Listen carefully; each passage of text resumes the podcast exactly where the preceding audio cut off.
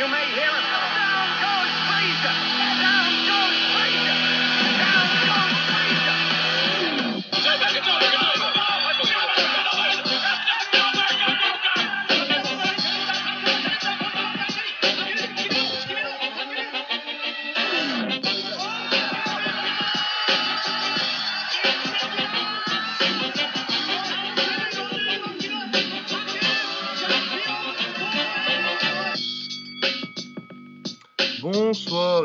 Dans ce nouvel épisode de Bord du Ring, le 28ème je crois.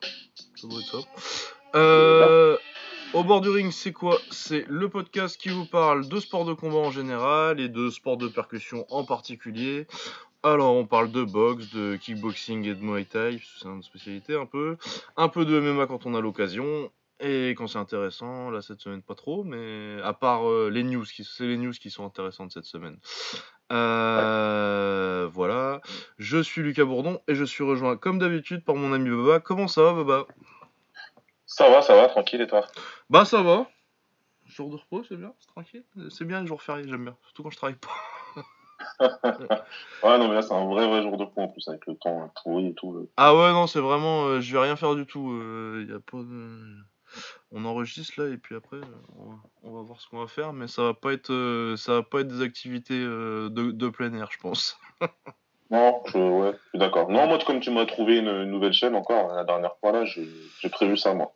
Ah oui, non, celle-là, elle le, est. Hollandais, le Hollandais, là, avec les combats l'ancienne. là.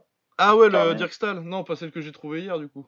Non, pas celle d'hier, celle avec euh, le combat de Carbine. euh, Ouais, de, de Lucien Carmin. Ouais, elle est bien celle-là.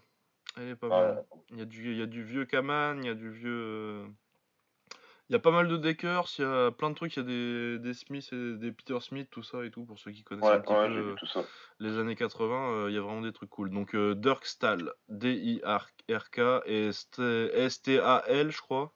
Ou il y a peut-être un H quelque part, mais. Ah, H, H-L. Ouais, bon, je crois que c'est STAL. Mais euh, de toute façon, euh, si vous allez sur ma playlist de Rob Kaman, euh, doit y avoir une paire de vidéos qui viennent de là-bas. Comme ça, vous, retrouvez, vous pouvez retrouver. Ouais. Vous pouvez retrouver. Mais je crois que c'est STAL.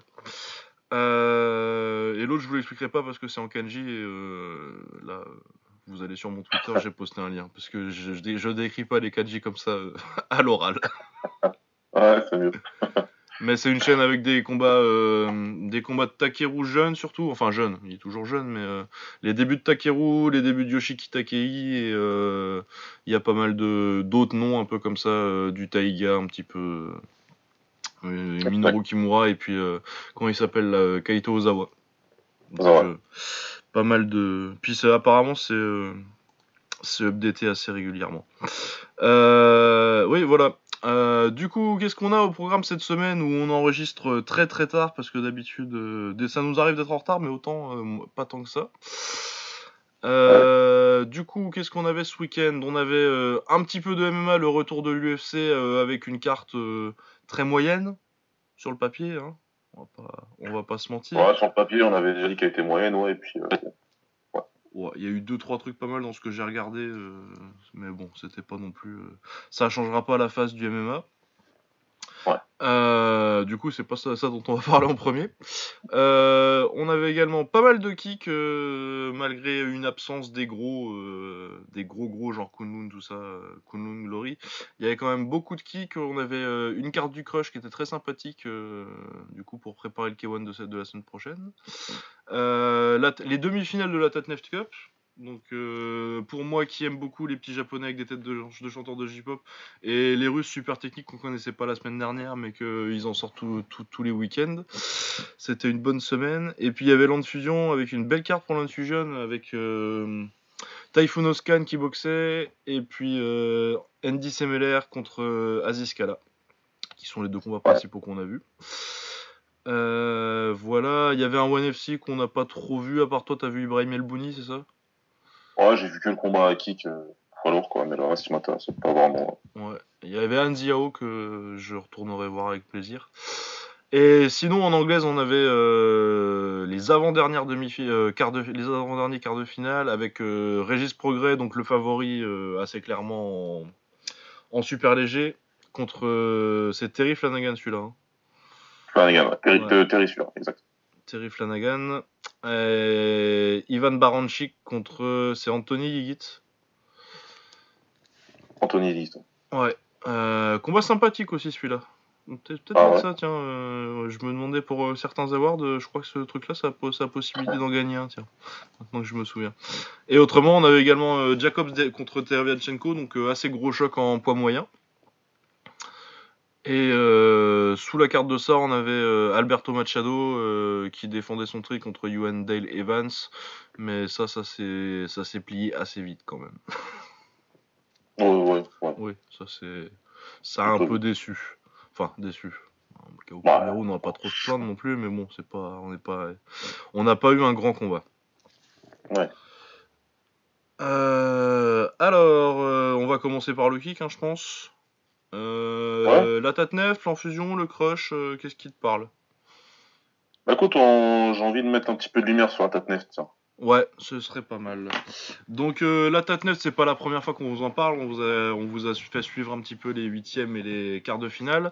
Là vraiment, ça devient sérieux. Euh, on atteint les demi-finales, donc euh, tous les combats sur le, main, em- sur le même event. hein. donc euh, pour ceux qui n'auraient pas entendu les épisodes où on a parlé, le concept de la Tatnef, c'est simple. Il y a trois catégories 70 kg, 80 kg et les lourds. Et euh, c'est un tournoi à 16 chaque année euh, qui se déroule sur toute l'année. En Russie, c'est à Kazan. Ouais, c'est Kazan, hein, la Tatnef, c'est ça. C'est à Kazan. Donc euh, toujours dans la même salle, ce qui fait qu'il y a un public assez fidèle qui peut suivre toute l'année et qui est assez. Franchement, moi je trouve que c'est un des meilleurs publics dans le kick.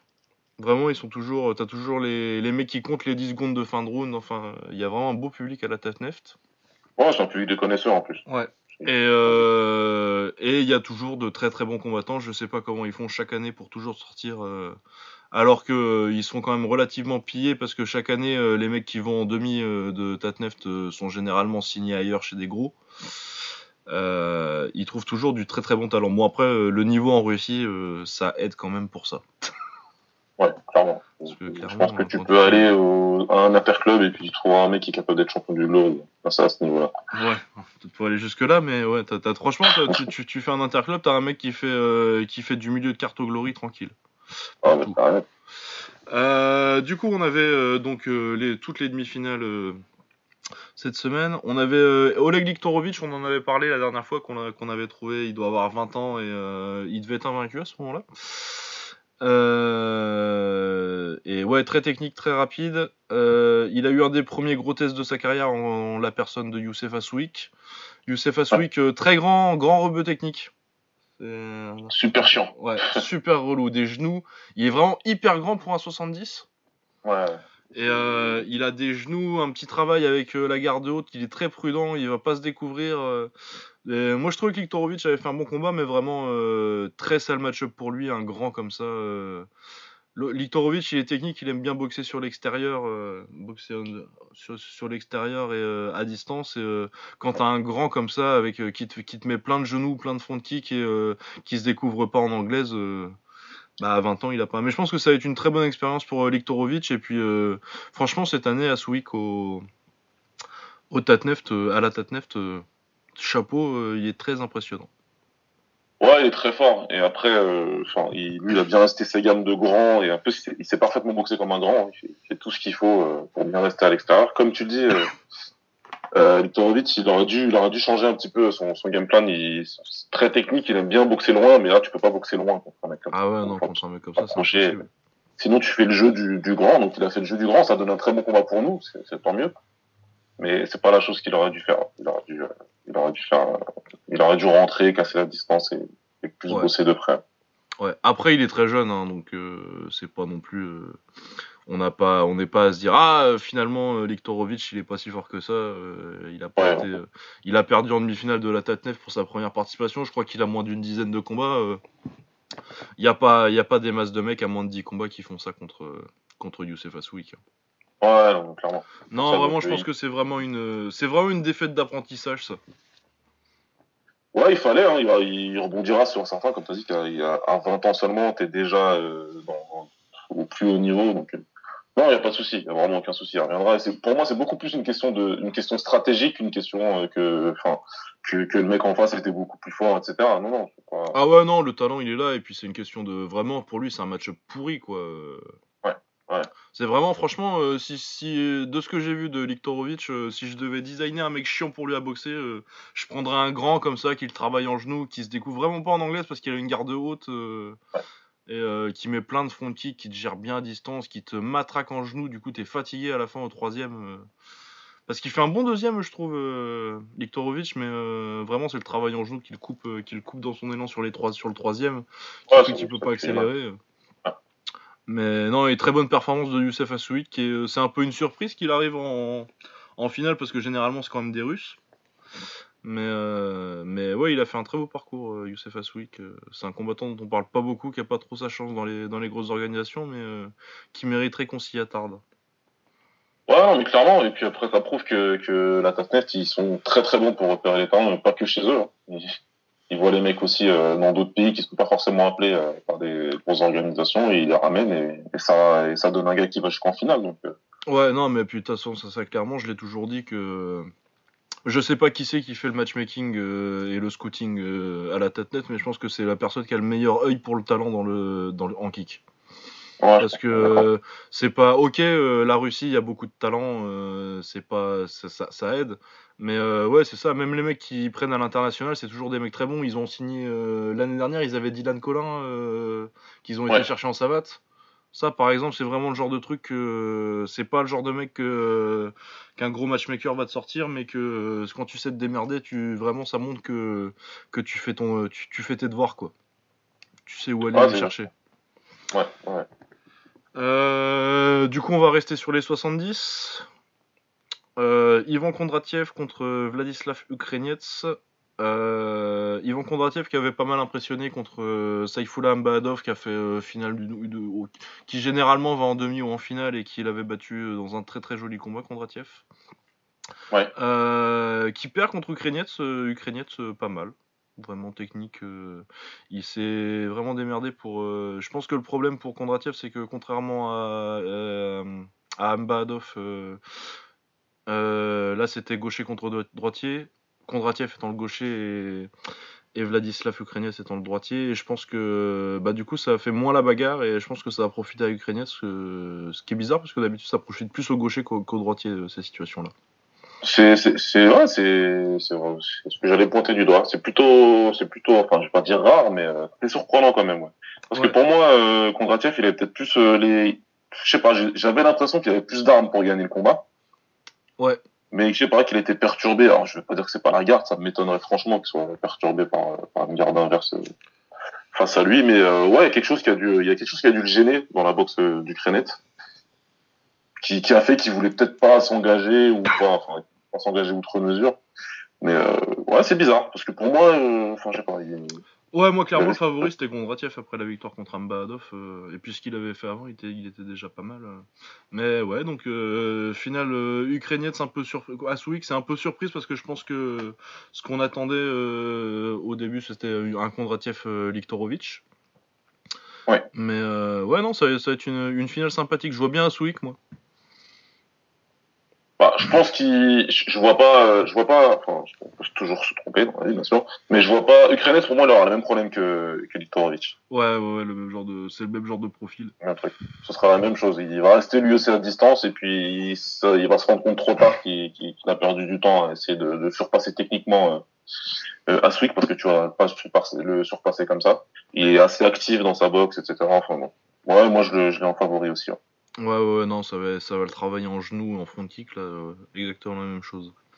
Euh, ouais, voilà, donc euh, une finale euh, un peu surprise mais sympathique. J'ai hâte de voir. Ouais. Ensuite, en 80 kg, on avait Vladimir Dektiarev contre Jubo Jalovi. Alors, normalement, Dektiarev devait boxer Menchikov, dont on a parlé la semaine dernière, parce qu'il était au Glory. Euh, mais du coup, comme il était au Glory, c'est ce qui arrive souvent avec la Tafneft. euh, comme c'est un tournoi sur toute l'année et qu'ils sont très très bons pour le, pour le ça commence à se savoir. Du coup, tu as souvent des mecs qui se font signer ailleurs euh, en milieu d'année et qui finissent pas forcément le tournoi. Et dans ces cas-là, généralement, on appelle Jubo Jalovi. C'est le super remplaçant. Ouais. Bah après, c'est pas un mauvais boxeur, hein, Jubo Jalovi. Euh, moi, je trouve ça pas hyper. Il y a rien qui me qui fait je vais pas me lever la nuit pour aller regarder euh, boxer le Joubo Jalovi, mais c'est solide. Ouais. Alors que Dektiarev, euh, il me frustre un petit peu. Techniquement, il est très beau à avoir boxé et très intelligent, mais euh, à chaque fois, il en fait pas assez pour. Il est trop prudent et il en fait pas assez pour que ce soit clair avec les juges et il perd une décision serrée à peu près à ce stade de la compétition. Moi, je pense que je sais pas ce que tu as pensé de la décision, mais je pense que ça se discutait. Je pense que Dektiarev avait moyen et puis c'était le. Je pense que c'est le meilleur boxeur des deux, mais euh, il en fait pas assez pour que ce soit clair et euh, pour aller en finale, quoi.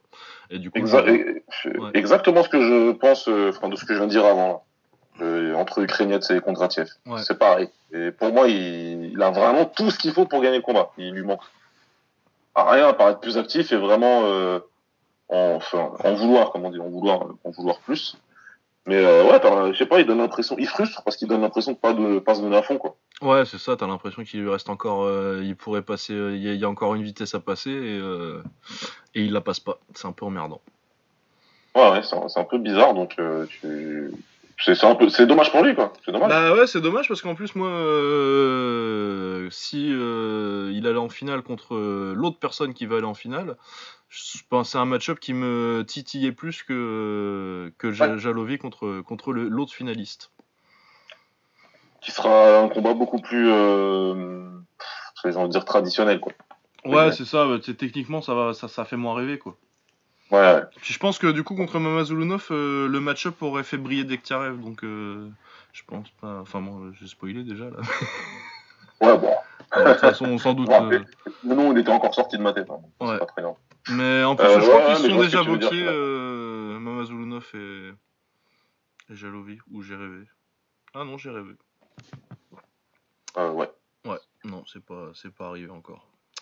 Euh, mais oui, voilà. Euh, du coup, on va peut-être parler de l'autre demi-finale où c'était donc euh, Cher Mamazulunov qui avait gagné l'année dernière. Que je sais, j'ai déjà dû en parler, j'en ai déjà parlé. Mais moi, je pense que c'est, euh, ça dépend s'il décide parce que c'est 80 kilos. euh, ça dépend s'il décide d'aller en welter ou en moyen. Mais moi, je pense que c'est top 10 dans n'importe quel KT, hein, Mamazulunov.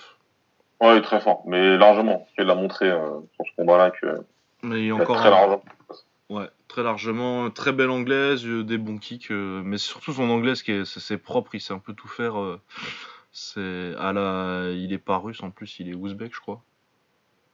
Euh, ouais, ça, je sais plus. Ouais, je sais plus quelle, je sais plus quelle république, euh, quelle ex-république soviétique c'est.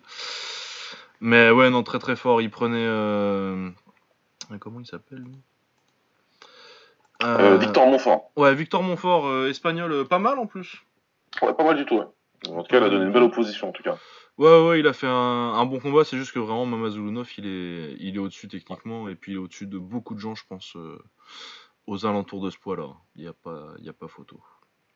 Ouais, non, mais là, pour, il est clairement top 10. euh, et, si tu lui donnes un combattant du top 10, il va il rentre très rapidement dans le top 50. Il n'y a pas de. Ah ouais, ouais, ouais, je pense. Moi, je suis très, je suis très, très vendu sur. euh, je veux dire, à part, pour moi, c'est avec des, des Naibiev, euh, des Doomsed, euh, des Grigorian Ouais. que ça va discuter si. Avant, le genre le, le top 5, top 5-10, euh, je me fais pas trop de soucis pour lui, quoi.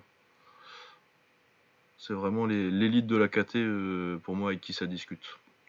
Ouais. Donc ouais, je- euh, ouais, je le vois, je le vois battre assez facilement Ja- Ja- Jalovi en finale, parce que Mamazulunov lui il a pas de problème de, de volume comme ça, il va Ouais. pas rester coincé en coincé en deuxième pendant pendant tout le combat quoi. Non, non, non, il va, il va. Lui, il vient, il fait son travail. hein. Il Ouais, n'y a pas de, il a pas de problème. Il n'est pas spécialement impressionné par ce qui est en face. Et puis, euh, tu sais, il donne pas l'impression de, de, voilà, de faire du game plan ou quoi au caisse. hein. Il va, il sait ce qu'il sait faire. et Ah non, il arrive et puis il déroule quoi. Très bien. Quoi. Ouais. Non, ouais, très bien. Euh, sinon, les poids lourds, euh, moi, j'ai pas trop vu parce que j'ai pas eu le temps, parce que bah, c'est pour ça qu'on enregistre euh, très tard cette semaine. C'était compliqué cette, ce début de semaine. On avait Kirill Kornilov qui a dû gagner il y a peut-être 2-3 ans la Tatnef Cup et qui revient. D'ailleurs, je crois que je sais pas s'il était au départ dans les huitièmes ou s'il arrivait en quart ou s'il arrive que maintenant. Il me semble qu'il y a eu des changements encore. Parce que je me rappelle pas trop l'avoir vu boxer cette année. Euh, qui boxait contre euh, mon bourrin préféré, euh, Christian Ristea, un vétéran du Ristea. super combat qui est. ça fait un bout de temps qu'il est à la tête neuf maintenant, lui d'ailleurs. Et qui donne toujours tout, aucune dé- à la roumaine, hein, tout, tout pour l'attaque, aucune défense. Apparemment, il a eu un peu plus de cardio, tu me disais, parce que d'habitude, Ristia, c'est un round et demi. hein. Non, non, c'était un peu mieux. Il avait du cardio pour à peu près trois rounds. C'est juste que bon, en face, euh, c'était plus fort. Donc, euh, de toute façon, euh, cardio, pas cardio, il, se faisait, il, était dominé. Mais non, non, il a, en tout cas, il a montré, il, a montré qu'il pouvait quand même gérer un petit peu son énergie. Et surtout que quand en face, quand il se rend compte qu'en face, voilà, quoi, il a aucune chance que ça tombe. Peut-être qu'il fait plus attention, je sais pas. Mais en tout cas, c'était mieux. hein. Mieux. Il y a un peu plus que ça.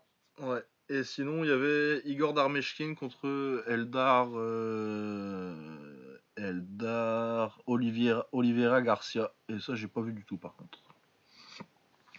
Euh, moi non plus. Ouais, bah oui, parce que les poids lourds. euh, de toute façon, euh, moi j'aime beaucoup la tête neft, euh, j'aime beaucoup ce qu'ils font, mais forcément en poids lourd, même en partant à partir de 80 kg, c'est quand même plus dur de, de faire des, un tournoi assez intéressant. Et clairement, les catérennes de, de la tête neft, c'est la- c'est les 80 et les 70. hein, Ouais. en poids lourd. L'année dernière, on avait un bon cru avec Grinchuk et puis. comment il s'appelle Petro Mankevich qui a gagné l'année dernière, et... mais là ils sont pas revenus, je sais pas trop pourquoi, s'ils sont blessés ou si euh, les contrats ils sont finis, mais cette année euh, moins, moins impressionnant, du coup je pense que ce sera Kornilov, euh, parce que pour moi c'est au-dessus de ce que j'ai vu de Darmeshkin et de Eldar. Oliveira Garcia. Mais voilà, une bonne, bonne édition cette année de la Tatneft, euh, un peu décevant qu'il n'y ait pas Menchikov et que les petits changements, mais bon ça c'est pareil tous les ans. hein. Ça n'en- ça n'enlève rien à, à l'exploit que c'est- de gagner la tête neftieux parce que quand tu vois que les remplaçants euh, ils sortent du Jalovi qui sort euh, un des favoris. euh, Bon, il est décevant, mais. mais Ouais, certes, mais bon. Voilà, Mais je bon. pense que il, tr- il trouve quand même à chaque fois des remplacements solides à, à leurs combattants qui sortent. Euh, voilà, voilà, c'est tout pour la Tatnef. Donc euh, des finales à 60 70 kg et 80 kg, ça va être intéressant, ça va être sympa. Et puis, euh, bah Kornilov, c'est quand même pas mal en poids lourd, du coup, je pense que ça devrait lui permettre. Je crois qu'il avait boxé une fois au Glory, lui d'ailleurs. Kornilov? Ouais, Fou. Là, je- là, comme ça, ça me dit il y a deux, Ouais, trois faut ans, 2-3 ans, il me semble qu'il avait fait une défaite au Glory contre je sais plus qui. Euh, et bien voilà pour la Tatneft. Euh, on va rester en kick. Euh, un petit mot sur l'enfusion vite fait? Ouais, on va passer sur une Fusion. fusion, hein, c'est pas mal. Ouais. Euh, on avait surtout donc à l'Infusion euh, les gros combats c'était Aziz Kala contre euh, Andy Semeler. Euh, Semeler qui a gagné euh, le tournoi contre Superbonne. euh, et je sais plus ce qu'il a fait depuis. Il a battu quelqu'un? Il avait Ouais, battu il Jordan eu- Watson avant. Il a pas fait beaucoup de combats, hein, mais, euh, mais Non, je il a qu'il pas- a, il pas a- perdu. Non, non, il a pas perdu ça. Il avait battu Nordin Venmo, il a battu euh, cette année quand même. Ouais, voilà. Redouane Larkoubi et Paul Jensen, du coup euh, plutôt une bonne année, hein, c'est pas mal comme euh, petite. euh, Oh, il confirme, hein. Il Ouais. confirme, Et hein. puis du coup là il prenait Aziz Kala et c'était pour le titre en 75 apparemment. Moi je le vois plus Ouais, comme c'était pour le titre, 70, c'était pour la ceinture. hein, C'était pour la ouais. ceinture. Euh, Aziz Kala, euh, vétéran de la scène hollandaise et de l'enfusion, un très bon boxeur. Euh, C'était un combat pas mal. Ça aurait été bien pour Kala que ce soit de la taille parce qu'il lui a fait faire du grand 8 en, chi- en clinch à chaque fois.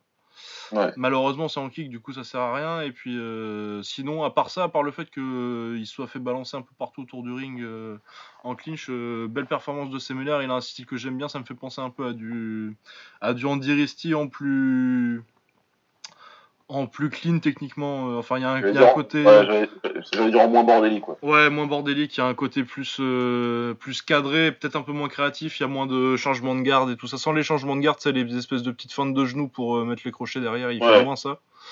Mais autrement, euh, low kick intérieur et le travail en anglaise euh, un peu plus mobile et moins robotique que, que, que à la hollandaise, ça sort un peu du euh, 1-2 crochet au corps.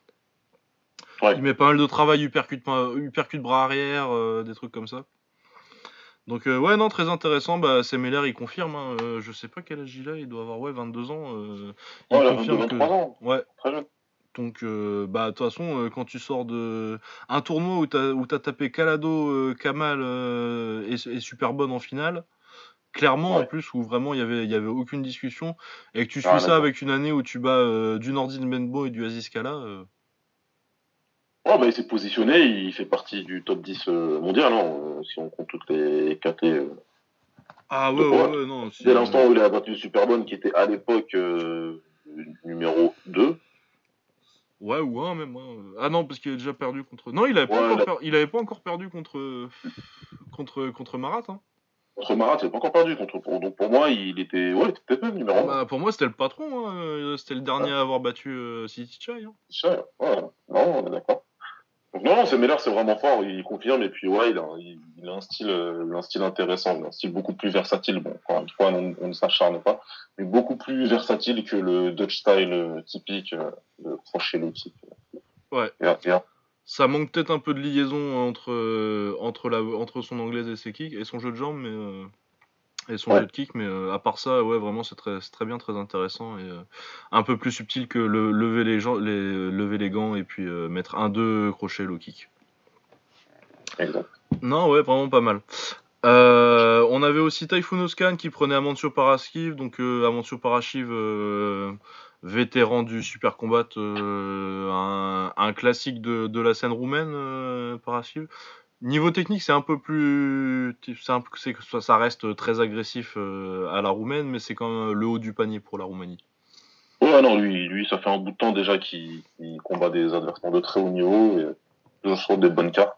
C'est un combattant, c'est une valeur sûre quand même, Parachif. Ouais, ouais, ouais, c'est vraiment, euh, c'est pas, euh, ça va pas être le plus gros combat euh, d'Oscan euh, ces temps-ci, mais, euh, mais c'est pas mal. Et euh, ouais, et puis Typhoon Oscan qui fait du Typhoon Oscan, hein, c'est l'héritier d'Andy Sauer. Ah, c'est, c'est, c'est son, c'est, c'est, ouais, ouais, clairement. Ouais, Clairement, hein, moi, s'il y a vraiment un mieux. va dire mieux que ça. bah, surtout qu'en plus, euh, maintenant, il a les pantalons, euh, il a des, il est quasi en, en fut de shootboxing maintenant. Ouais. Et euh, non, ouais, vraiment, euh, Typhoon Oscan, tu le regardes boxer, tu vois vraiment Andy Sauer à 25 piges, quoi. Super explosif, super rapide, des combinaisons, euh, des combinaisons, euh, enfin, il doit y avoir 186 combinaisons différentes dans, dans, son arsenal, avec des trucs que, que t'attends pas, euh, des, des, des, des low kicks intérieurs qui viennent après, des, des, crochets du même côté, enfin, il fait des trucs. euh. Ouais, non, non, non, c'est vraiment du très beau boulot. Du coup, forcément, euh, Parasif, c'est le haut du niveau en Roumanie, mais bon, quand, quand ça commence à être technique comme ça, ça bégaye un peu quand même. Voilà, il peut pas, il est très solide, il est très très solide parce qu'il faut pas oublier que ces derniers temps, euh, Typhoon Oscan, il détruit tout le monde. Hein. Ah ouais, ouais, ouais, il a éclaté, euh, éclaté Andy Sauer, justement. éclaté Xuer, il a éclaté euh, Mokamal. Enfin, voilà quoi, lui, ces derniers temps, c'est tu finis pas le combat. Tu, tu viens sur le ring, mais tu termines pas. Donc euh, Parachif, il a terminé, il est solide. C'est déjà très très bien pour lui. Mais il y avait rien à faire. Au niveau, au- à ce niveau technique-là, il y avait pas grand-chose à faire. Ah ouais, non, bah de toute façon, euh, clairement, ce qu'on veut, euh, c'est un petit Typhoon Oscan contre Andy Semeler. Là, euh, c'est le combat à faire à l'enfusion. Je pense qu'on l'aura, hein, parce que les Fusion, ils ont jamais été timides à faire les gros combats, à, se faire- à- à affronter les gros adversaires. Tout le monde s'est déjà boxé à l'Infusion, tous ceux qui sont dans le haut du panier. Quand tu regardes le, le, le palmarès de, de Typhoon Oscan, il a, donc il a Mokama, il a Andy Sauer, il a euh, Johnny, bon, il a perdu contre Johnny Resco, euh, c'était sur une blessure. Ouais, il Euh, y a du Brandon Benmo, il y a du Yaraya, il y a du Sergio Canters, du David Kirea, enfin bref. il- Ouais, ouais, ouais, non, il a boxé, il a boxé tout le monde. Euh, ouais, non, ça va être très bien. Un petit Oscan contre Semeler en plus. euh, un- franchement, je pense que stylistiquement, c'est un des meilleurs chocs qui puisse arriver dans le, dans le kick hollandais. Ouais, ouais, c'est c'est vraiment très intéressant. Moi, je pense que, enfin, il est très très fort en téléphone il y a rien à dire. Et, euh, moi, ces deux dernières années, il m'impressionne à mort. Mais c'est Meller, il a tout ce qu'il faut pour le battre. Ah ouais, ouais, il y a toutes les armes. hein. Il y a vraiment, ouais, c'est puis, euh, ouais, ouais, ouais, c'est stylistiquement, ça va être très fun à voir. Ça va être deux mecs très techniques. euh. Ouais. Non, non, non, ouais. euh. Mais ouais, je vois quand même Typhoon à l'expérience, mais. mais Probable, probable. Ouais. Ouais. Mais en tout cas, ce sera très intéressant. Ouais, puis il y, a- plus de liants, tu vois, il y a plus de... Si euh, son anglaise, elle passe pas, par exemple, à Semeler, tu vois, euh, j'ai plus confiance dans, le... dans les combinaisons de Typhoon pour, euh, pour engranger des points et, et aller au 5, quoi. Ah, bah, de toute façon, je, je, crois pas qu'il, enfin, dans, dans cette catégorie-là, après, euh, et même au niveau, toute catégorie, il y en a pas beaucoup, mais, enfin, qui aussi versatiles que, que Typhoon Oscan, il y en a, Ah non, il y en a pas beaucoup, hein, même et c'est en 70, c'est la KTRN, quoi, mais euh, ouais, il y a pas beaucoup de gens euh, qui, qui sont aussi, aussi versatiles techniquement dans, dans ce style-là, en tout cas... Euh... Typhoon Oscan, c'est vraiment le haut du panier, quoi. Bah, Andy, euh, les héritiers d'Andy Sauer, quoi. Ah, mais Le- complètement. vraiment le style, euh, vraiment le style hollandais euh, à son meilleur. Quoi. Ouais, Le style classique hollandais à son meilleur. Euh, autrement, euh, au niveau résultat, parce que moi c'est les deux seuls combats que j'ai vus du coup. Euh, Eddie Knight Slimani, malheureusement, il perd à l'extra round euh, contre Hamza et Sali. Apparemment, de ce que j'ai lu, c'était mérité, mais bah, serré vu que c'est extra round quoi. Dommage pour Eddie qui était sur une bonne série. Dommage, ouais. ouais. Pour son retour dans une, dans une grosse organisation, euh, en- si Infusion c'est une grosse organisation quand même. Oh, une grosse organisation, ouais. Donc euh, ouais, do- dommage, do- dommage. J'aimerais bien voir le combat pour voir ce que ça a donné, mais euh, mais bon après, euh, je me fais pas trop de soucis pour Eddie. euh, c'est très solide, c'est- dans ce qu'on a de meilleur en France entre 63 et 65 quoi. Ouais. Mais ouais, autrement, euh, Enrico Kell bat Jordan Watson, tu m'as dit, et Bogdan Soika gagne par KO. Donc, euh, Henry Coquet contre Jordan Watson, c'était un combat euh, qui, il y a encore euh, allez, 3 ans, était un- aurait été un combat top 10, euh, et très largement top 10. Aujourd'hui, je... Henry Coquet, est-ce qu'il est encore dans le top 10 Euh, moi, c'est- non. mais je suis pas sûr. Je suis pas sûr. Donc, ces deux combattants, ces deux très bons combattants, mais qui sont un petit peu sortis du top 10 et que, qui, qui, qui ont pris un petit pas de retrait, on va dire. Donc, euh, Ouais, après, il y a aucune honte à. Il y a aucune honte à sortir du top 10 à 70 Non. kilos. hein. à 70 kilos depuis toujours, hein, de toute façon, euh, depuis que le K1 l'a popularisé, euh, même avant déjà, depuis Ouais, que le K1 l'a popularisé en kickboxing, le, le, le, le- les 70 kilos, euh, le, top- le top 30, il est phénoménal, quoi. Ouais, et puis de toute façon, top 10 à 30, euh, c'est des mecs quasi du même niveau qui vont. Ça va dépendre de comment ça s'arrange au niveau des victoires, quoi. Mais euh, ouais, t'as vraiment. T'as t'as- t'as 30-50 combattants de très très haut niveau en 70 kilos en kick. Bah oui. Facilement. Ouais, ouais. En tout cas, c'était un, un bon combat. Le souci, c'est que Jordan Watson, bah, il- lui, il est beaucoup moins versatile euh, que- qu'un mec comme Typhoon Oscan. C'est un, bulldozer, hein, très, très, très solide, qui tape fort, surtout avec les jambes, et qui va, qui va essayer de te faire mal à tout prix. Donc, euh, c'est ce qu'il a essayé de faire. Mais Enrico Kell, lui, il est beaucoup plus versatile. Il est vraiment tec- techniquement parlant, c'est très, très fort. hein. C'est quelqu'un qui a donné du fil à retordre à Georges Petrosian, par exemple. Ouais, non, mais de toute façon, Henry Coquel, c'est pareil, c'est euh, Giorgio Petrosian, mais en salle. Ouais, ouais, ouais, c'est plutôt ça. C'est plutôt ça, hein, dans, le, dans la philosophie euh, et euh, la stratégie de combat, euh, ça ressemble à du pétro.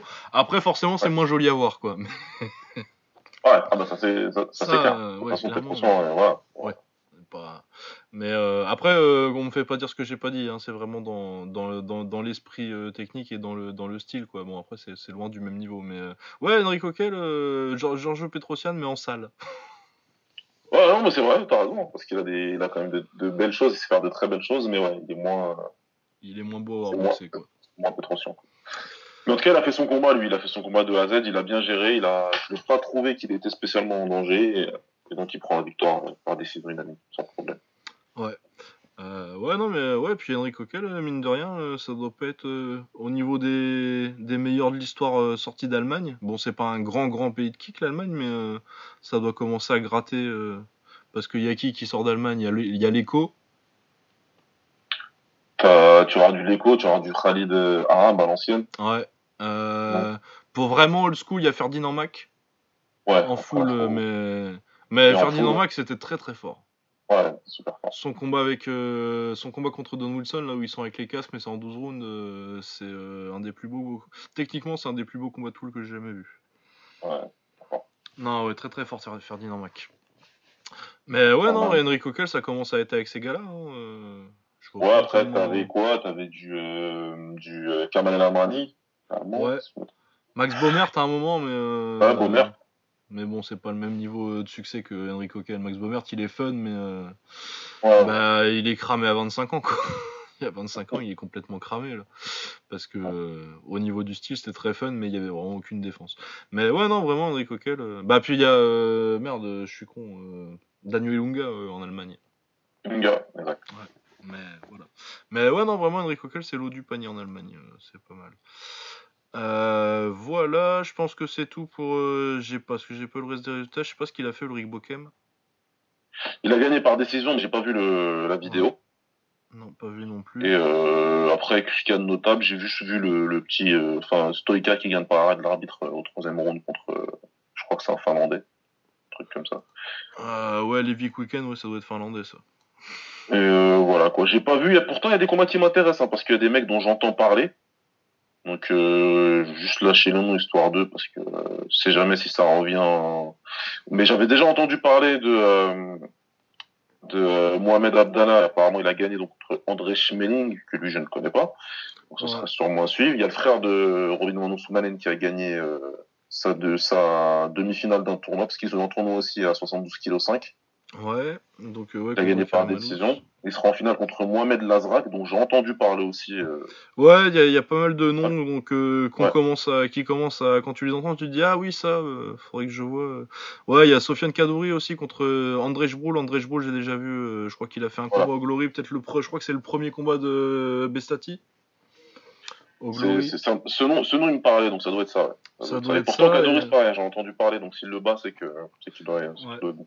Et euh, ouais, Broul, euh, bah pareil dans les Allemands, euh, pas mal. Ouais. pas mal.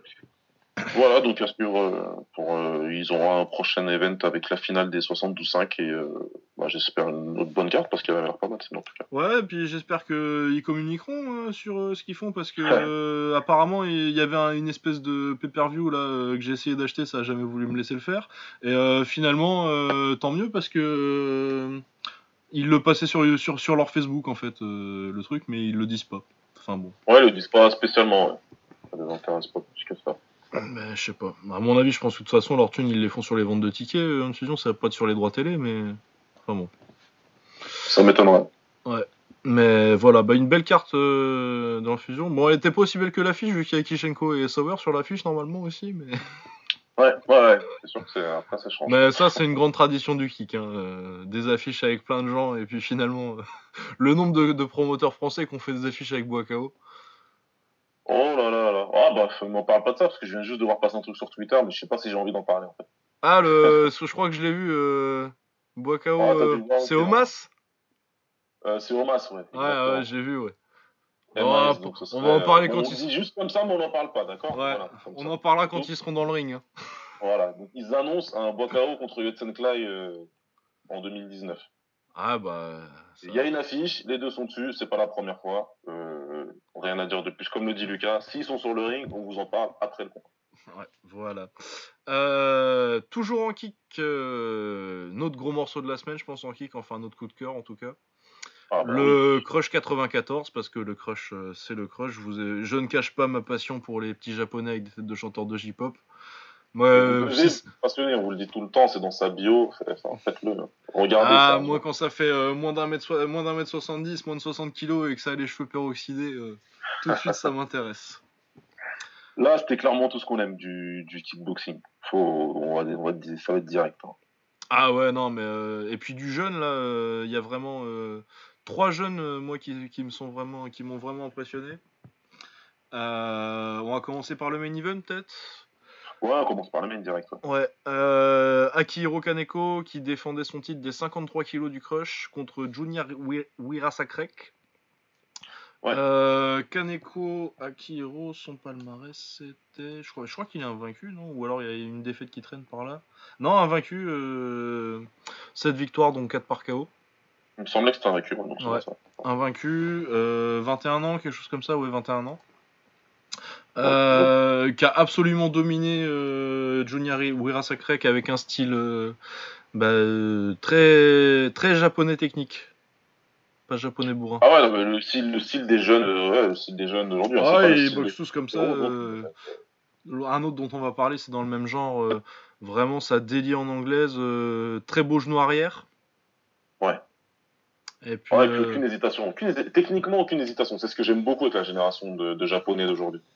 Zéro hésitation, quoi. J'ai, enfin, tout de suite agressif. On vient d'un premier round, on connaît, on sait ce qu'on sait faire, on y va, et puis. euh, Ouais, la droite euh, enchaînée sur le crochet gauche derrière, euh, le petit genou, euh, le petit, le, le petit genou arrière chez chez chez chez chez, Aki- chez, chez Kaneko, c'est c'est très très beau. Ouais. Ouais, ça fait penser aussi à Kaito, celui du shootboxing qui est au Rising là aussi, dans dans, qui est dans, Ouais. dans ce style-là aussi. Non ouais, vraiment euh, magnifique KO. euh, je lui ai fait une playlist du coup, euh, parce que je l'avais pas fait encore. Mais allez voir Akihiro Kaneko. C'est vraiment du très lourd. Moi, je pense que d'ici dans l'année là, ça va aller, ça va aller se friter, se frotter à, à Yoshiki Takei. Ça va être et j'ai très hâte de voir ça. Ouais, ouais, euh, j'espère. Ah ben, on espère. Bah, De toute façon, après avec le K- avec le K1, c'est pas non plus euh, les chocs japonais en général, ils se font. Normalement, c'est ces temps-ci, ils les font, donc on devrait, euh, on devrait le voir ce combat. Ouais, non. Bah oui, pourquoi pas dans un Grand Prix non plus, hein, parce que hein, ils vont en refaire un bientôt. Ça fait longtemps, 55. Ouais. Mais ouais, non, euh, Akihiro Kaneko, euh, très très bien. Euh, également sur cette carte, on va descendre. On avait Victor Saravia contre euh, Shoya Matsumoto. C'était ça, c'était c'est dans un tournoi, ça non? Euh, ça fait partie du tournoi Super Bantamweight, Ouais, donc à 57-5, c'est ça? Ouais. 57-5. 57-5. Euh, ouais, petit combat sympathique qui va à l'extra round. Bah, Saravia pas mal en fait. euh, Quand il a signé euh, au K1, euh, bon, c'était pour boxer Takeru, forcément on s'attendait Ouais. pas à ce qu'il gagne. hein, Et puis après, il a boxé Takei, on s'attendait pas à ce qu'il gagne non plus. Mais là, sa performance contre Takeru et puis ce combat-là où il gagne à l'extra round, c'est un peu compliqué, mais c'est assez mérité, je pense. C'est très serré, mais je pense qu'il a plus de potentiel que ce que je pensais au départ. Il y a quand même moyen de faire quelque chose. Euh, ouais, non, je pense que je pense qu'il y a quand même moyen de, de faire quelque chose de bien, mais il est le truc c'est qu'il est tout de suite euh, dans la fosse au lion, quoi. À son poids, euh, s'il boxait directement au Japon, il va boxer que des pompes. Et c'est sûr que euh, il va avoir des défaites, quoi. Ah ouais, non, forcément. hein. De toute façon, il en a déjà, je crois qu'il est à 9-5 ou 10-5. Euh, Ça va monter, hein. il va pas. Il va toujours rester à, à peu près la moitié de la moitié de ses combats, ça va, ça va rester des défaites. hein. Mais euh, je le vois pas aller euh, mais il y a moyen de se faire une petite place. En, plus, il est pas, il est fun, il est agressif. euh, les Japonais ils aiment bien. Ça va rester un adversaire, euh, un mec qui va aller perdre contre les gros et puis de temps en temps récupérer 2-3 victoires au crush peut-être.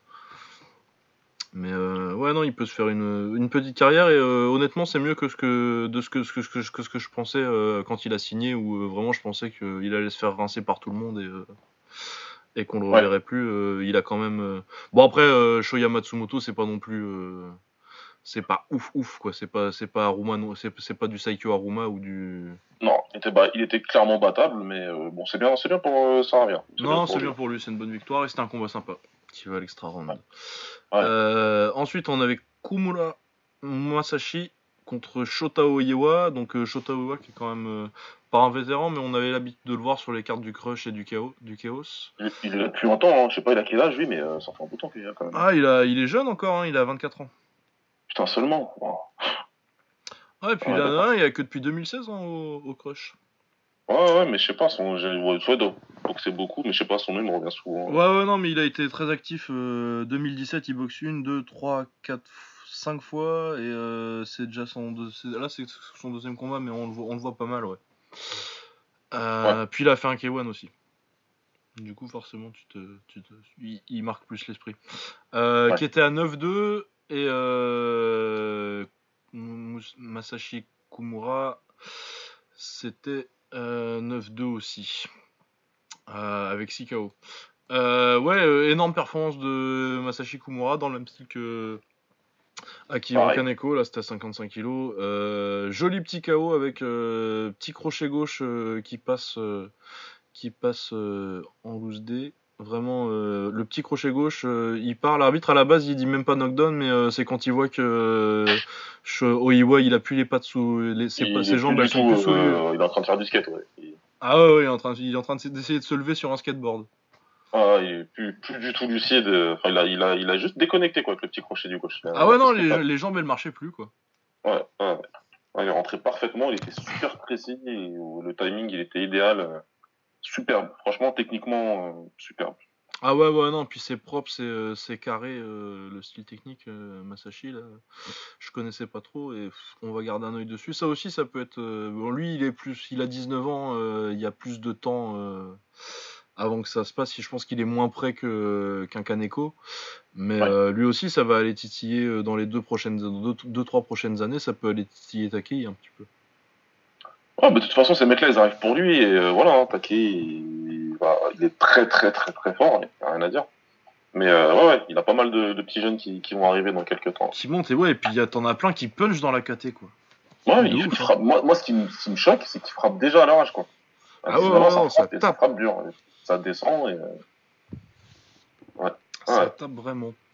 Euh, ensuite, on avait euh, Naoki Yamamoto, euh, qui est peut-être plus notable pour être le frangin de Yuya Yamamoto, qui fait donc 8 victoires, 4 défaites, euh, un nul, qui prend bah, pas un grand Yutaka, c'est un, un adversaire du Crush, quoi. C'est un mec qui a 11 victoires, 5 défaites, et qui a 30 piges. Euh, Ça gagne par KO au premier round dans 1 minute 46, euh, belle performance, mais après, bon, vu l'adversaire, c'est pas non plus on n'est pas c'est pas ouf non plus quoi c'est une bonne performance Ouais, non, c'est. euh, il, a fait, il a fait ce qu'il fallait, quoi. pour- ouais il a fait le taf il a fait le taf et puis ce qui est intéressant c'est ce que notre ami euh, Karaef fan sur Twitter disait que je vous conseille à tous dessus si vous parlez anglais et que euh, le kick au Japon et le MMO au Japon en général vous intéressent parce qu'il a toutes les news Ah, c'est un indispensable. Ouais. Donc euh, c'est que euh, du coup Yuya Yamamoto qui est surtout connu, son combat le plus connu c'est d'avoir été la victime du plus beau punch de l'histoire du kickboxing contre Petrosian. Le KO le plus parfait. Ah ouais non. Bah surtout le premier knockdown après euh, c'est ça finit mais ouais il est magnifique ce punch.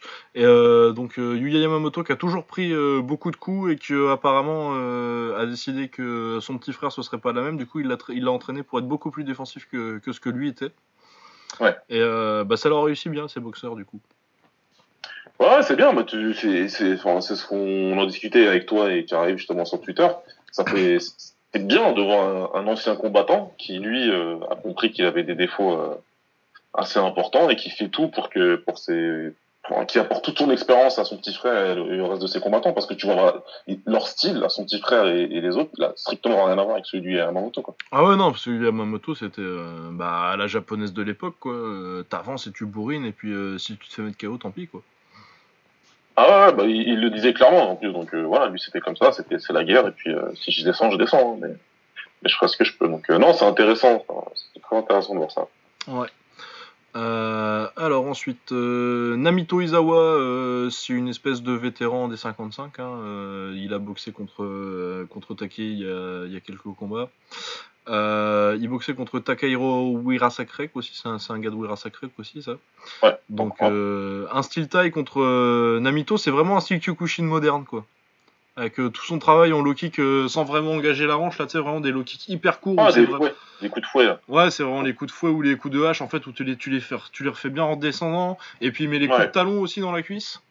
Ouais. Et puis avec beaucoup de travail au corps parce que c'est du Kyokushin et puis en t'avançant toujours dessus et en mettant euh, autant de coups que possible en anglaise tout en matraquant avec ses low kicks un peu bizarres là. Euh, et finalement ça paye, il a galéré un peu sur les middle euh, et les low kicks aussi de Takahiro parce que ça, ça, ça tapait bien en jambes aussi en face. Ça tapait dur, ça tapait dur en face. Ouais. Ouais, et euh, il avance, mais vraiment sa pression et son travail en low kick, ça paye au troisième round où il met KO au corps. Combat très sympathique. Après, je pense que le style de Namito c'est trop limité pour l'élite, mais c'est fun à regarder et, pour rester au crush et, et ensuite remonter, euh, prendre des défaites honorables contre des Takei ou euh, vraiment le top de la KT. C'est un, un bon, euh, c'est un bon gars middle, euh, Isawa Namito. Ouais, ouais c'est, un gars euh, très euh, plus que respectable et dans un dans un talent de poule comme celui-là, là, il, arrive quand même toujours à tirer son épingle du jeu. Il est là depuis longtemps, il a beaucoup d'expérience et c'est plus un c'est plus un monde pour les jeunes, hein, le monde de- du, du crush et les petites catégories comme ça. Donc euh, c'est plutôt plutôt bien ce qu'il fait. Oh non, il fait, un- il fait, il fait une belle carrière. Euh, autrement, le reste des combats, j'ai pas trop vu, à part euh, Hiroki Suzuki, qui m'intéresse beaucoup lui aussi, parce que Ouais, ouais. euh, 22 ans, enfin 21, bientôt 22, 22 ce mois-ci, euh, 7 victoires, aucune défaite, 4 KO, qui vient d'arriver au crush, là, il est arrivé l'année dernière.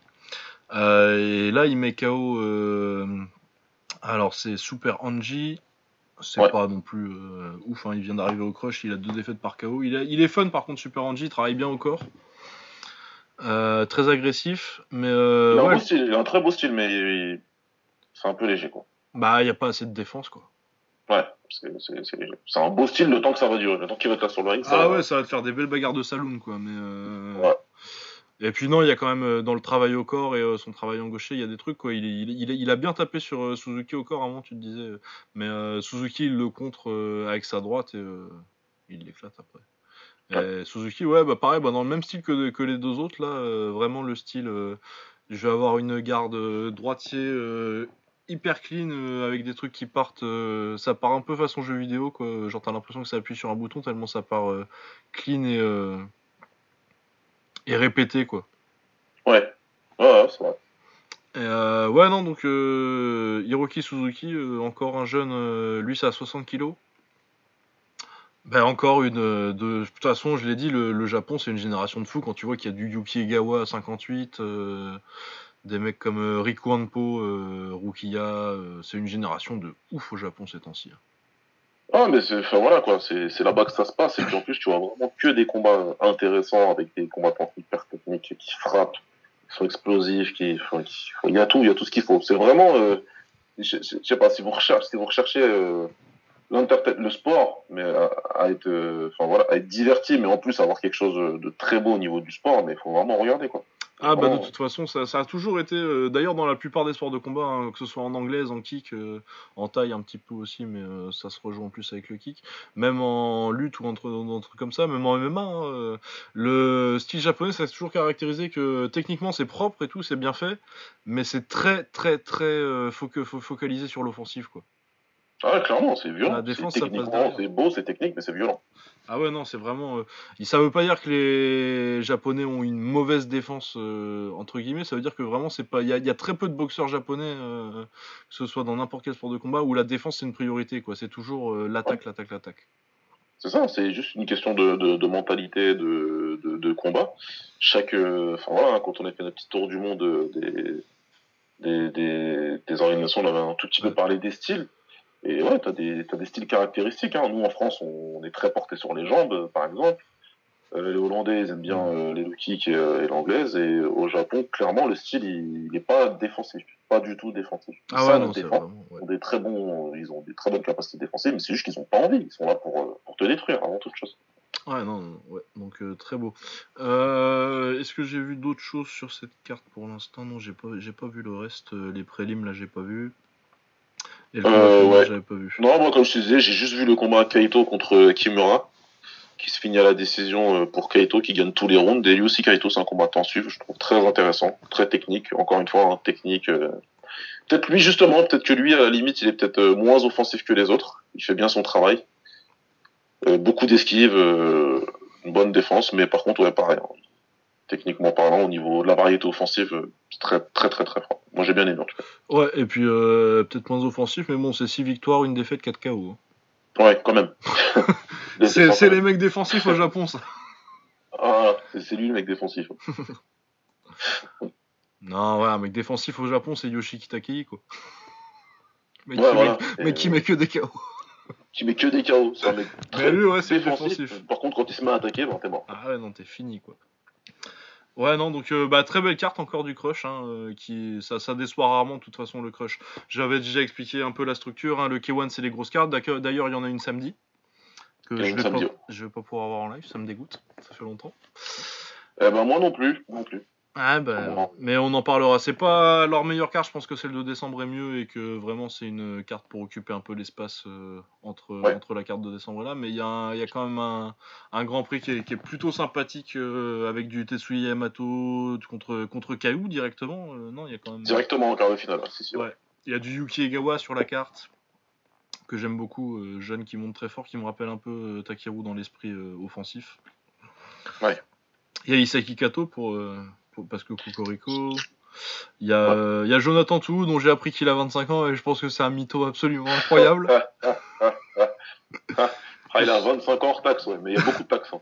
ah ouais putain non mais c'est Ah bah, hallucinant euh, parce que moi je m'étais jamais intéressé à la chose. Jonathan Tou il est connu pour avoir il a boxé Sanchai au Thai Fight et euh, Ça, surtout pour son KO là, euh, son triple retourné là. euh, puis retourné un peu bizarre avec Capoeira. là. Ouais, euh, ouais, où il fait, bah, c'est quasiment, c'est un, ouais, c'est un 360 complet en fait, euh, c'est un high, kick 360 complet. Euh, contre euh, personne se rappelle contre qui c'est, mais euh, et moi j'étais persuadé que le gars il avait 37 ans quoi. Mais contre Sanchai, il a au moins 36 ans. Je ne crois absolument pas qu'il est quoi, t'as dit 25 25,92 on m'a dit. Non, non, c'est non, c'est pas vrai. C'est du mytho. Il a pris les papiers de Jonathan Tout, ou lui, je sais pas comment il s'appelle, mais Jonathan Tout doit vraiment avoir 25 ans, mais je sais pas qui c'est du coup, ce Jonathan Tout. Alors, ce mec-là sur le ring, il a pas 25 ans. Non, Ah ouais, non, jamais, jamais il a 25 ans. je refuse catégoriquement ça. genre. Non. Non, ouais, il y a un petit Jordan Picker contre euh, Minoru Kimura. Tu m'as le champion 67 contre le champion 70 du, du Crush, du coup.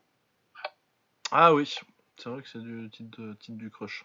Champion vs champion. Ouais. Euh, et euh, Yuta Murakoshi, donc euh, champion 57, euh, qui défend Ouais. son titre. Enfin, qui je sais pas s'il défend son titre, mais il combat. Ouais, c'est une- c'est quand même une carte sympa. hein, c'est quand même une Non, c'est une carte sympa. C'est pas, c'est pas au niveau des noms, c'est pas une carte avec Takeru, Takei. Oui, voilà. en décembre. Quoi. C'est pas- On n'y est pas. Non, non, on se prépare tranquillement, il y aura la grosse carte de décembre, ensuite on aura le Cafesta 2 et on sera bien. Ouais, en mars, euh, Café Stade 2, ça va être génial. Voilà, c'était tout. Donc euh, une belle semaine de kick hein, quand même. euh, c'était, c'était pas mal. C'était C'était mal intéressant, ouais, c'est super intéressant. Et le crush, ouais, regardez-le quoi. Si vous avez du temps, vous avez du temps. Aujourd'hui, euh, si vous écoutez le podcast aujourd'hui et, et ce week-end, vous aurez le temps. Ouais, et toutes les vidéos sont sur YouTube sur la chaîne euh, K1 euh, du Crush. Exact. K1 Crush Chaos. Avec, Chaos avec un K. Ouais. Euh, bon, après les noms sont en japonais, mais bon, euh, faut, faut- avec Google Translate. Ouais, ça, Et ça. puis sinon, euh, normalement, tous, les, tous ceux dont on a parlé, là, euh, à part peut-être ceux qui perdent, euh, tous ceux dont on a parlé, j'ai fait des playlists, donc vous pouvez aussi aller sur ma chaîne et, euh, et taper leur nom, euh, sans, pas, sans, sans les mettre en kanji cette fois. Comme ça, vous. Normalement, ça passe. Normalement, ça passe. Euh, voilà, du coup, ensuite, on va passer à l'anglaise, je pense. Ouais, je pense Où il y avait quand même, euh, c'était quand même là qu'il y avait quand même des trucs plus intéressants. Euh, on va parler des World Boxing Super Series, comme d'habitude, hein, deux quarts de finale par semaine, c'est le tarif ces temps-ci. Euh, donc on avait euh, Progrès contre Flanagan, donc Régis Progrès, le favori, le numéro 1 en, en super léger depuis que euh, Terence Crawford est parti qui Ouais, prenait euh, un vétéran, hein, Terry Flanagan, c'est solide, ancien champion du monde, et puis une seule défaite euh, au point. Donc, euh, Ouais, euh, pour la catégorie du dessous, hein, si je me trompe pas, Flanagan. euh, oui, ça devait être la, dans la catégorie en dessous, je pense que c'était en, Ouais. en, en plume. Enfin, non, en, en léger.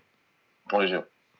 Euh, ouais, un combat intéressant mais un peu frustrant. C'est Flanagan, il reste très classique euh, à l'anglaise, les mains hautes et euh, j'essaye de toucher en 1-2 sur l'extérieur.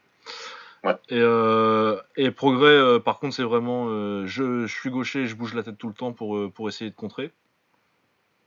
Il a Il bouge beaucoup la tête, il bouge beaucoup le buste, il boxe bien en reculant, et par contre, dès qu'il a une ouverture, il, il contre. Et un très beau jab, hein, comme toujours avec progrès de toute façon. Ouais, magnifique son jab et puis euh, très grosse gauche quand il quand, quand s'il réussit à te caler l'esquive euh, direct gauche, euh, c'est Ouais, ouais. là ça pique tout de suite très très fort. Euh, ouais ouais non très belles esquives, il est magnifique, euh, il est très beau à voir boxer. Moi j'aime beaucoup regarder voir voir boxer progrès. J'ai un petit bémol par contre, c'est que des fois c'est plus joli qu'efficace quoi. C'est ça, c'est ce qu'on disait tout à l'heure. hein. C'est là pour le coup, euh, c'était un petit peu, euh, un combat euh, qui se regarde très bien quand même, il n'y a pas de souci. Mais ouais, on pouvait s'attendre à quelque chose de peut-être un petit peu plus. Euh, j'ai pas envie d'avoir, j'ai pas envie d'avoir l'impression de cracher dans la soupe, hein, c'est pas ça, mais. mais ouais, on, des fois, on voudrait quelque chose de peut-être un petit peu, un tout petit peu plus explosif. Là, comme tu dis, ouais, c'est c'est super beau, c'est super joli à regarder. Il a une boxe très féline, un progrès, vraiment. Il bouge beaucoup, il, enfin, c'est vraiment joli. Ah ouais non et puis il est toujours mouvement. euh, des fois, c'était le contre flashy, quoi. Enfin, J'ai esquivé, boum, tu vois, je, je balance un contre, mais c'est pas spécialement euh, un contre à, une esquive et un contre à Mayweather, où c'était précis et ça allait toucher directement. Là, Ouais, euh. Non, et puis il y a pas mal de rounds où euh, il se fait pas toucher, mais il est pas non plus. Il touche pas. Après, Terry Flanagan, euh, c'est un bon adversaire, c'est chiant à boxer, tout ça. euh, il réussit quand même à lui mettre un knockdown au huitième qui est, qui est assez magnifique. Ouais. J'ai été belge, frère, moment, j'ai dit huitième là, c'était. Huitième, ouais. Ouais, je, je sais pas ce qui m'est arrivé, ils sont trop près là. Euh, ouais, non, non, non. Après, ouais, je trouve ça très beau à boxer, mais ouais, il y a vraiment un petit, y a un petit truc qui m'a frustré dans le combat euh, à par moment euh, avec Progrès où je pense que que ouais, il devrait faire un petit peu mieux. Après, du coup, donc Progrès par décision. hein. Mais après, ouais, vraiment, c'est très beau, il est très fort. La, hype est méritée, mais euh, je sais pas s'il a vraiment été au niveau complet de la hype euh, cette fois-ci. Quoi. Après, l'adversaire est compliqué. quoi. Euh, L'adversaire n'était pas simple, je suis d'accord. Sur le tournoi, euh, là, il n'y a que des adversaires solides, donc de toute façon, tu vas pas euh, en te disant je vais je vais l'écraser. Mais oui, il n'était pas au niveau de la grosse hype qu'il reçoit. Et, et comme tu as dit, il faut pas oublier que Crawford il vient de quitter la catégorie. Et moi, sur le combat que j'ai vu, euh, voilà, Progrès m'a pas, il m'a pas donné du tout l'impression qu'il aurait pu inquiéter Crawford si jamais il avait décidé de rester en super léger. Ah non, mais euh, après Crawford, euh, Voilà. Crawford. Après, on parle de, on parle d'un ovni. On est bien d'accord. Mais bon, quand même, quoi. Mais ouais, non, il a encore à faire pour, euh, pour vraiment s'imposer. euh. Moi, je suis pas prêt à dire vraiment euh, progrès là, c'est le numéro 1 de la KT parce que c'est pour l'instant le plus impressionnant. Mais est-ce qu'on est sûr vraiment que le meilleur euh, super léger du monde ce soit progrès? Je suis pas encore complètement convaincu quoi. A priori, ce serait lui. Mais on va attendre la fin du tournoi pour le savoir. On va dire que, on va dire que de facto, de, de facto, c'est lui. Enfin, de facto, c'est en fait, on nous l'a presque imposé comme numéro Ouais. 1 de la catégorie, si tu veux. Mais euh, c'est l'argument, c'est quoi en fait? Bah, c'est qu'il a battu Idongo quoi. Qu'il Voilà. a fumé Idongo. Ouais, bon, il, il a, il, a, il a vraiment fait le combat idéal contre Idongo, donc il n'y a pas de souci. euh, a pas de souci. Mais Mais après, bon. c'est surtout sur son talent qu'on dit ça aussi. C'est pas vraiment par. euh, il a pas vraiment les victoires vraiment pour dire qu'on dise pour qu'on dise vraiment euh, c'est lui le pim des pims quoi. C'est ça. Donc, euh, écoute, euh, il a, il a assuré l'essentiel. Hein. Après, peut-être qu'il y a plein, il peut y avoir plein de raisons différentes. Ah oui non mais de toute façon euh, on est méchant parce que euh, il gagne quand même le combat très clairement. Il doit perdre pas plus de 3 rounds. euh, Ah il oui, met oui, un oui. knockdown à un mec qu'on n'a jamais pris avant. euh, Flanagan c'est c'est très solide. hein, c'est une bonne victoire. Il n'y a pas de souci. C'est mais forcément avec la hype qu'il y a on est exigeant avec progrès si s'il faut qu'il soit et il a pas perdu de points quoi. mais il a pas non plus forcément il a pas forcément euh, ébloui quoi il non, fait- non, il a pas. Voilà, ça. il a très bien fait le taf Voilà, faut dire ça comme ça. mais ouais mais voilà non mais après ce sera là ce sera contre c'est contre Relic hein, euh, sa demi-finale Ouais, ce sera contre Relic, ouais. Ouais, euh, du coup, je vois le même genre de combat un peu parce que je pense que c'est quand même assez euh, dans le type euh, grand qui va boxer à l'extérieur. euh, c'est assez similaire à Flanagan, en un peu plus jeune peut-être. Mais euh, ouais, ça... C'est un peu- meilleur quand même. ouais, ouais, ouais, non, quand Mais même. euh, ouais, mais sinon t'as raison. hein. Ce sera Ça un, un combat assez similaire. Mais euh, ouais, non, bah, très intéressant hein, parce que bon, euh, on dit qu'on était un peu dé... on n'était pas déçus, on pouvait en Non. attendre un petit peu plus. Ah oui, voilà. Y a pas... Sinon, il n'y a pas de, de souci, entre guillemets. hein. Ouais, on n'est pas en train de se dire euh, ah Régis Progrès, c'est pas si fort que ça quoi en fait. Non, non, pas du tout. Non, non, c'est pas, pas ce qu'on dit. Non, non, c'est pas ce qu'on dit. Mais euh, ouais, non, ça va être très intéressant contre, contre Kirill Relic. Euh, ouais, beaucoup de Burlios du coup. euh. Du coup, l'autre quart de finale qu'on avait, c'était c'était un autre style. C'était Ivan Baranchik, donc biélorusse, qui boxait contre Anthony Yigit, euh, suédois. Ouais. Deux invaincus, euh, pas trop testés encore. C'est un peu les mecs, euh, les pas trop connus du, tour- du tournoi. C'est un peu les moins, les moins hype à la base. Euh, Ivan Baranchik, j'ai beaucoup aimé, très agressif. Ah bah, c'est voilà, c'est un combattant de, de... c'est un teammate de Triple G. Et fou, oui, ça marche, ça te marche dessus là. Et voilà, il n'a pas le temps. Il fonce sur toi et il envoie tout ce qu'il a. Tout ce qu'il ce qu'il envoie, c'est pleine puissance. hein. Il n'y a que du power punch. Il n'y a pas de petit, euh, a pas de combat pour. Enfin, il n'y a pas de coup envoyé euh, histoire de. Tout ce qu'il envoie, c'est pour te descendre. Ouais, non, et puis le travail au corps aussi. Ouais, il travaille très bien au corps, il monte bien en face. euh, il cadre, il cadre très bien. Il coupe très bien le ring à son adversaire. Tu peux pas Ouais, parce que. Yigit, euh, c'était pas mal aussi, un niveau technique. euh, et euh, J'allais dire. séquence de boxe, t'as des, mo- t'as des moments dans les, dans les premiers rounds où vraiment Yigit est vraiment pas mal. Et il bouge bien. Et Baranchik réussit quand même à trouver ses spots pour, parce qu'il aime boxer à l'intérieur. Hein, Baranchik, clairement, c'est un agressif qui avance. Et Ouais. il réussit à trouver quand même ses spots contre un mec qui était pas, qui était pas facile à boxer. Qui avait une bonne défense aussi, mais euh, voilà, qui, qui, qui avait certains, certains petits euh, défauts que, que Baranchik a, réussi à exploiter. Puis après, c'est surtout le volume, quoi, je pense. hein. Ah ouais, je suis, il, il- il arrête jamais. hein. Moi j'étais surpris quand même parce que bon alors du coup ça finit au septième par arrêt de- du docteur parce que euh, Yigit Ouais. il a l'œil gauche qui est euh, c'est une pastèque. Ouais, c'était plus un œil, c'était un bordel complet. Ouais, puis il commençait à avoir mal un petit peu, Higit, je pense. euh, Ça commençait, ça commençait à piquer sur le 6ème, 7ème. Mais euh, ouais. non, moi j'étais surpris que du rythme qu'il a gardé sur les 7 rounds de Baranchik, alors que sur les premiers rounds, il touche pas beaucoup et c'est très fatigant. euh, c'est- beaucoup plus facile de garder un rythme, même si tes coups ils sont bloqués, quoi, mais que tu touches quelque chose, alors qu'il se fait un peu mettre dans le vent euh, sur les deux premiers. généralement, ça a Ouais. tendance à vraiment te saper, te, te saper le réservoir, ça. Normalement, ça te fatigue et tu, tu mentalement et physiquement, ça te vide un petit peu, mais euh, il- c'est le genre de mec qui se décourage jamais. Il se décourage jamais, jamais, jamais. Il sait qu'il va finir par te toucher et par te faire mal, donc euh, il est- jusqu'au bout. Il avance, il avance, il avance sans cesse et il envoie des coups puissants sans cesse. C'est très problématique de boxer quelqu'un comme ça. Ouais, bah c'est ça, bah, quand, tu, quand tu boxes un mec et que t'as l'impression que tes coups ils lui font rien, euh, d'un moment ça devient chiant quoi. Ah, c'est hyper décourageant. Et tu dis que tu peux pas t'attends peut-être qu'il faiblisse un peu, mais il faiblit pas. Donc euh, c'est un peu dommage. Il était toujours dans le combat, Higuit, à mon sens. hein. Il est- Ah oui, oui, il était encore dans le combat, il était pas, Ouais. il était pas en train de se faire allumer. hein, euh. Il y a juste son Ouais. œil qui, qui était trop, euh, beaucoup trop fermé, il voyait rien quoi. Mais Ah ouais, je pense qu'il commençait à, ça commençait à mal tourner pour lui un peu sur, sur les derniers Voilà. rounds. Mais euh, il est, un round ou deux, de toute façon, ça, ça allait devenir compliqué. Il était encore dedans, mais avec l'œil qui se fermait, ça allait, ça allait devenir fou. Mais ouais, et puis même aux cartes, il devait pas être, euh, il devait pas être loin quoi. Ouais. Ça devait être euh, 3, 4, un, un 4, 3, 5, 2 quoi, quelque chose, euh, un truc. euh, C'était pas insurmontable quoi. Et je sais même pas s'il était forcément en retard. euh, J'ai pas, là je l'ai vu en live le combat, du coup ça commence à dater un petit peu, mais. euh, Puis j'en ai vu beaucoup entre deux, mais euh, ouais non, euh, Yigi t'as pas été, euh, il s'est pas fait, de... c'est pas une domination de, Baran... de, de Baranchik. Ouais, c'est pas, c'est pas, un- c'est pas un- une correction. Quoi. Non, non, ouais. Euh, du coup, c'était euh, ça. Baranchik prendra le gagnant de Josh Taylor contre Ryan Martin, ça c'est cette semaine, samedi soir. Ouais. Euh, ça devrait être intéressant. Pour moi, c'est Josh Taylor le favori quand même avec la victoire contre. quand t'as battu quelqu'un comme. comment il s'appelle Victor Postol. Ouais. Euh, c'est- de toute façon, c'est le numéro 2 euh, du tournoi l'heure. Et ouais, il est clairement. Ouais, ouais, ouais. Il y a, y y un peu que Postol comme grosse victoire, mais euh, c'est vraiment une grosse victoire. Postol, c'est très très fort. Très grosse victoire. Ouais, donc euh, ouais, ce sera intéressant ça de voir. Ryan Martin, je connais pas trop euh, l'adversaire. là. Ça- Non, je vais découvrir. Je vais Ouais. découvrir parce que elle sera sur YouTube en live et gratuite hein, la carte. Donc, euh, Ouais, ils sont tous, euh, ils sont tous sur YouTube. Ah ouais, euh, oui, je vois euh, sa grosse victoire à, à Ryan Martin, c'est Brady Prescott, mais en 2018 quoi. Ah oui, d'accord, ouais, en 2018.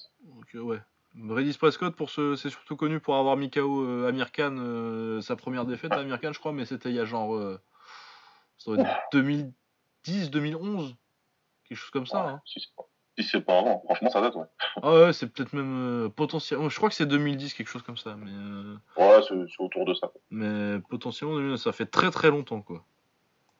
Ouais, ouais. Ah, je vais vérifier, tiens, parce que maintenant je me demande. Ouais, parce qu'à 35 ans. euh, Alors, euh, Amir Khan, 2008. 2008, ouais, bah ouais, toi, c'était encore, encore avant. Ah, c'était Ouais, il y a va, 10 ans quoi. Et depuis, ça a pas fait grand chose. Hein, euh, Bon, il a Prescott, pas fait grand chose avec ça. C'est une victoire, 14 défaites, euh, c'est pas. hein. Ouais. On n'est pas sur du, sur du top de KT. hein. C'est une grosse victoire euh, dans, dans sa carrière et c'est tout. Ouais. Euh, oui, voilà. Euh, oui, donc coup, je pense que euh, on peut parier euh, assez, assez, calmement sur, euh, sur, sur, sur Josh Taylor. Non, ça devrait être Taylor. Je vais juste Ouais. voir comment il va performer. Est-ce qu'il va montrer peut-être plus que Progrès, que, que Progrès ou les autres. Voir. Ouais. Ouais, ouais, c'est ça. Je pense que ça, ça va être un peu un showcase. Ouais. Autrement, on avait une autre grosse carte avec euh, un vrai gros choc en poids moyen. euh, Dani- Daniel Jacobs contre Sergei Derevianchenko. Derevianchenko. Euh, ouais, très très gros. euh, donc Derevianchenko, ukrainien qui monte. hein. De toute façon, les Ukrainiens, toute la génération ukrainienne des Jeux Olympiques 2008-2012, les Usyk, les Derevianchenko, les Gvozdik aussi, ça doit être ça, ça doit être de ce groupe-là. Enfin, les Ukrainiens en ce moment, c'est très très fort en boxe. hein. Euh, donc euh, qui montait assez vite, euh, 12 victoires, aucune défaite, euh, Derevianchenko en arrivant. Et euh, Daniel Jacobs qui était à 34 victoires de défaite. Donc euh, sa dernière défaite, c'est une décision euh, assez serrée contre, contre Golovkin. Golovkin, c'est un peu le premier qui, qui, qui a rendu Golovkin humain. ouais, donc, euh, Ouais, c'était un peu. Jacob, euh, Jacob c'est très fort. Très très fort. Euh, ouais, et Derevyachenko, donc euh, très très solide amateur et puis euh, qui tournait bien en pro parce que c'était 12 victoires 10 KO. Ouais. Ça a été un combat pareil, peut-être encore plus que Progrès Flanagan parce que mais c'est un combat qui m'a frustré moi Daniel Jacobs contre Derevyachenko parce que vraiment tu voyais et tu sentais par moment euh, que ça pouvait être un très bon combat et ça n'a pas été un mauvais combat mais euh, il n'y a pas assez qui s'est passé. On n'a pas vu assez à quel point ça pouvait être bon, en fait, je trouve. C'était euh, ouais, c'était ouais, c'est un petit peu dans dans dans, dans ce sens-là aussi. C'était quand même mieux. Ouais, je, je sais pas. Je sais pas. Moi, je en même temps, je préfère. euh, c'est que stylistiquement, euh, Progrès, Ouais. j'aime bien. Ouais, donc, j'aime Bien aussi. regarder Progrès. Donc, euh, alors que le style de Jacobs euh, et de Dervyachenko, ça me parle moins. Mais euh, après, moi, j'ai les petits, les petits qui bougent beaucoup la tête et qui font beaucoup d'esquives, ça me plaît beaucoup. Donc, c'est un peu mes, c'est un peu mes biais styl- stylistiques qui parlent aussi là. Mais ouais, je Ouais. sais pas. C'était solide. Daniel Jacobs, je sais plus quand c'est le knockdown. c'est assez tôt. Hein. Au premier, hein. C'est au premier, ouais, hein, c'est ça. Ah, c'est au premier round. ouais. C'est premier round, le, le knockdown. Et euh, après, on a un combat plutôt serré avec Dervyachenko qui fait du travail pas mal en avançant avec la droite. Mais dans l'ensemble, c'est contrôlé par Jacobs. Mais je sais pas, j'ai l'impression que c'est un combat qui est toujours dans les rounds de. Pas d'observation, mais euh, les- genre, c'est un combat qui, qui a, qui a jamais Ouais, ça vraiment pris décolle feu. Ça a pas pris feu, quoi. Ouais, ça décolle pas. C'est des genres de combats qui, qui décollent pas plus que ça, où, euh, où tu dis que Jacobs il pourrait faire la différence, mais qu'il laisse son adversaire dans, dans, le combat. Derevchenko, quand il commence à avoir du succès, ben, plutôt que d'accélérer, il, retemporise et euh, il... ouais, voilà, je, suis plutôt d'accord avec toi hein, dans l'ensemble. C'est vrai que c'était pas. euh, Et c'est un petit peu les combats en anglaise qu'on a vu la semaine dernière, c'était à peu près tous la même histoire, c'est un petit peu tous comme ça- c'est un peu dommage, c'était quand même un bon combat, c'était quand même plutôt intéressant. Euh, Il y a eu du bon travail au corps euh, des deux, pour le coup, en Ouais, plus. ouais, ouais, ouais. non, il y a eu de la belle boxe. Hein. euh, C'est pas un mauvais combat. Hein. Je l'ai regardé en entier. Je me suis pas arrêté en me disant ah là là, mon dieu, ça va. J'ai vu comment ça va finir. Et puis euh, c'était compétitif. Hein. Les, les cartes elles sont serrées. C'est une décision partagée au final. Moi je pense que c'est justifié pour Jacobs. Je pense que euh, bah, déjà avec le knockdown dans un combat aussi serré ça aide. Et puis euh, je pense qu'il est un peu en galère sur euh, Dervyachenko fait un bon euh, début milieu de combat. Enfin genre les rounds de 3 à 6 7. Ouais. Et que sur la deuxième partie de combat, Jacobs il reprend le contrôle et puis euh, il va au point tranquillement. Ouais, c'est ça, il y va, il y va à la fin, même si, euh, ouais, sur les deux derniers, Derevchenko, il fait, il fait un bon, il fait, il fait un bon travail. Ouais, ouais, ouais, non, mais même sur les, les deux un- il n'y a, il y a pas de moment où euh, l'autre est vraiment Ouais. dominé, hein, mais, euh, mais ouais, je pense que euh, il finit assez bien Daniel Jacobs pour euh, pour assurer avec le knockdown en plus, quoi. Après, c'est vrai que c'était Ouais. serré, c'est une bonne performance de Dervyachenko, c'est, j'ai rien, à- j'ai pas grand chose à critiquer. C'est juste que des fois, bah, t'as des match-ups comme ça où ça s'enflamme pas, quoi. Ouais, c'est tout, hein, ça, ça arrive. euh, chacun était quand même conscient des, des forces de l'autre, donc il fallait pas non plus faire n'importe quoi, quoi. Ouais. Mais Jacobs, il prouve qu'il sera toujours emmerdant pour n'importe qui, hein, de toute façon. hein. Ça, Ah ouais, non, mais c'est, très très fort Daniel Jacobs. Hein, euh. c'est- une certitude, quoi. C'est très très très fort. Et puis bah Dervyachenko, il sera encore là, euh, il va rester dans le, dans le game. Hein. Ouais, clairement, parce que de ce combat-là, que c'était quand même une petite euh, guerre, quoi. C'était quand même une petite, c'était quand même une petite guerre. Euh, vraiment, euh, c'était physique. Le combat, il était, il y avait plus, il y avait plus une, une dimension physique que technique, je pense. Ouais, ouais. Euh, qui était moins, et que ça t'a un petit peu, euh, enfin, je vais pas dire saoulé, mais c'est sûrement pour ça que c'est pas moins pris. C'est Ouais, plutôt ouais. euh, une bataille que, que quelque chose de technique où l'un euh, impose sa technique à l'autre. Ouais, ça pas, ça c'est pas mal accroché aussi, tu sais les, Ouais, les, les coups de les les séquences de succès, c'est que il avance, il place une droite et il accroche juste, ça s'accroche juste derrière quoi. C'est ça, ça, ça, ça, ça, ça combat un peu par euh, par à coup quoi, où t'as t'as t'as des, des moments de bon combat qui sont entrecoupés de clinch ou de moments où euh, ça essaie de rentrer euh, un, un combo et euh, finalement ça tombe en clinch parce que ça passe pas. Ouais, ouais. Euh, ouais, c'était un peu frustrant. C'est pas un mauvais combat, tu vois, mais t'as un petit, petit goût de frustration, un petit goût d'inachevé sur le combat en te disant. euh, Parce que en fait, c'est ça, c'est ça qui est frustrant dans le combat, c'est qu'il y a vraiment des moments où c'est bien, quoi. Ouais, non, Et qui sont entrecoupés boxer. De phases un peu moins. euh, Du coup, tu te dis, putain, ça aurait pu être vachement bien, et finalement, c'était que ok, quoi. Ouais, ouais, je vois ce que tu veux dire. Mais après, euh, c'est, je chipote cette semaine, euh, je sais pas, j'ai pas, peut-être pas assez dormi, je suis de mauvaise humeur. Mais euh, non, ouais, c'est pas, c'était un peu. Mais c'était quand même un bon combat et euh, c'est juste, ça rentrera pas dans. Tu vas pas en parler à la fin de l'année à dire, ah, euh, quel, quel incroyable combat euh, Derevyanchenko, c'était. Mais après, c'est un choc et euh, des fois, quand t'as deux euh, très bons, très bons boxeurs euh, top 10 qui se boxent, euh, c'est juste sympa, quoi. Ça va. Ouais, voilà, tout, tout simplement. C'était un combat, euh, un top 10 intéressant pour un combat du top 10 avec des combattants euh, qui sont, qui sont vraiment forts. Mais oui, c'est sûr que ça aurait pu être, ça aurait pu être mieux. Et voilà, donc euh, ouais, bah après Daniel Jacobs, euh, fou, je, ça, ça va être. euh, De toute façon, c'était encore, c'était une des dernières sur HBO, ça d'ailleurs. C'était, euh, euh, ouais, c'est ça, ouais. Ouais, donc euh, pour, ouais, spéculer sur la suite, c'est un peu compliqué parce qu'on sait pas où trop où euh, Jacobs euh, va aller. Je sais pas qui c'est son promoteur à Jacobs. Jacobs, euh, c'est Mushroom. Ah, c'est Matchroom, ouais, bon bah il va aller sur, Da- sur Dazen. Donc ça va être sur Dazen, et puis il veut Canelo qui est sur Dazen. C'est un combat qui est assez. Vu le nombre de combats pour lesquels Canelo a signé, Ah ouais, ça va. si c'est Daniel Jacobs, t'as moyen de te, te trouver un spot. hein. c'est facile à faire. Maintenant, moi j'aurais plus parié sur, sur un Charlot, tu vois. Ouais, un petit German Charlot, bah, de toute façon, tous les moyens ils sont, ils sont chez Dazen maintenant. Donc, euh, Ils sont tous là-bas. euh, Canelo, euh, c'est lui qui commande un petit peu. c'est lui qui décide qui, qui, qui va combattre. hein, donc, euh, Ah bah ça, de toute façon, ça va être le jeu en middle, c'est de trouver un ticket pour un ticket de loterie pour boxer Canelo. Voilà, et puis comme euh, moi, ça me fait un petit peu penser au contrat que Floyd il avait signé avec Showtime. Il y avait des gros combats à faire très directement, mais il a d'abord pris du, du Robert Guerrero. Enfin, tu vois, il Ouais, alternait le très gros avec le moins gros. Quoi. Ouais. Non, non, non, ouais, mais puis Daniel Jacob, c'est du gros. hein. Dan Dan Jacob, c'est du, c'est du gros gros, donc euh, voilà, moi je me dis, euh, est-ce qu'ils vont pas demander à ce que Charlot et lui se, se, se boxent pour, pour gagner un petit peu le droit de s'affronter, comme Mayweather il le faisait à l'époque, hein, on disait à Pacquiao boxe un tel pour pouvoir Ouais. Boxer quoi. Moi je vois bien les choses comme ça. Ouais, ouais, ouais, pourquoi pas. hein. Alors, ça va être intéressant. Ça va être intéressant. Euh, voilà, ensuite on avait un autre combat sur la carte euh, pour un titre. Le titre WBA. Ah bah c'est bien, tiens, euh, on, m'avait on nous avait demandé de faire un point sur les, sur les fédérations, on fera ça après ça. Donc Alberto Machado, champion super plume des WBA. Euh, il a pris un adversaire euh, clairement à sa portée qu'il a mis KO au premier round très facilement. C'était pas très Ah, il l'a il l'a il massacré. Hein. Ah oui, il l'a fumé, hein. il l'a éclaté en 2 minutes 25, euh, c'était plié.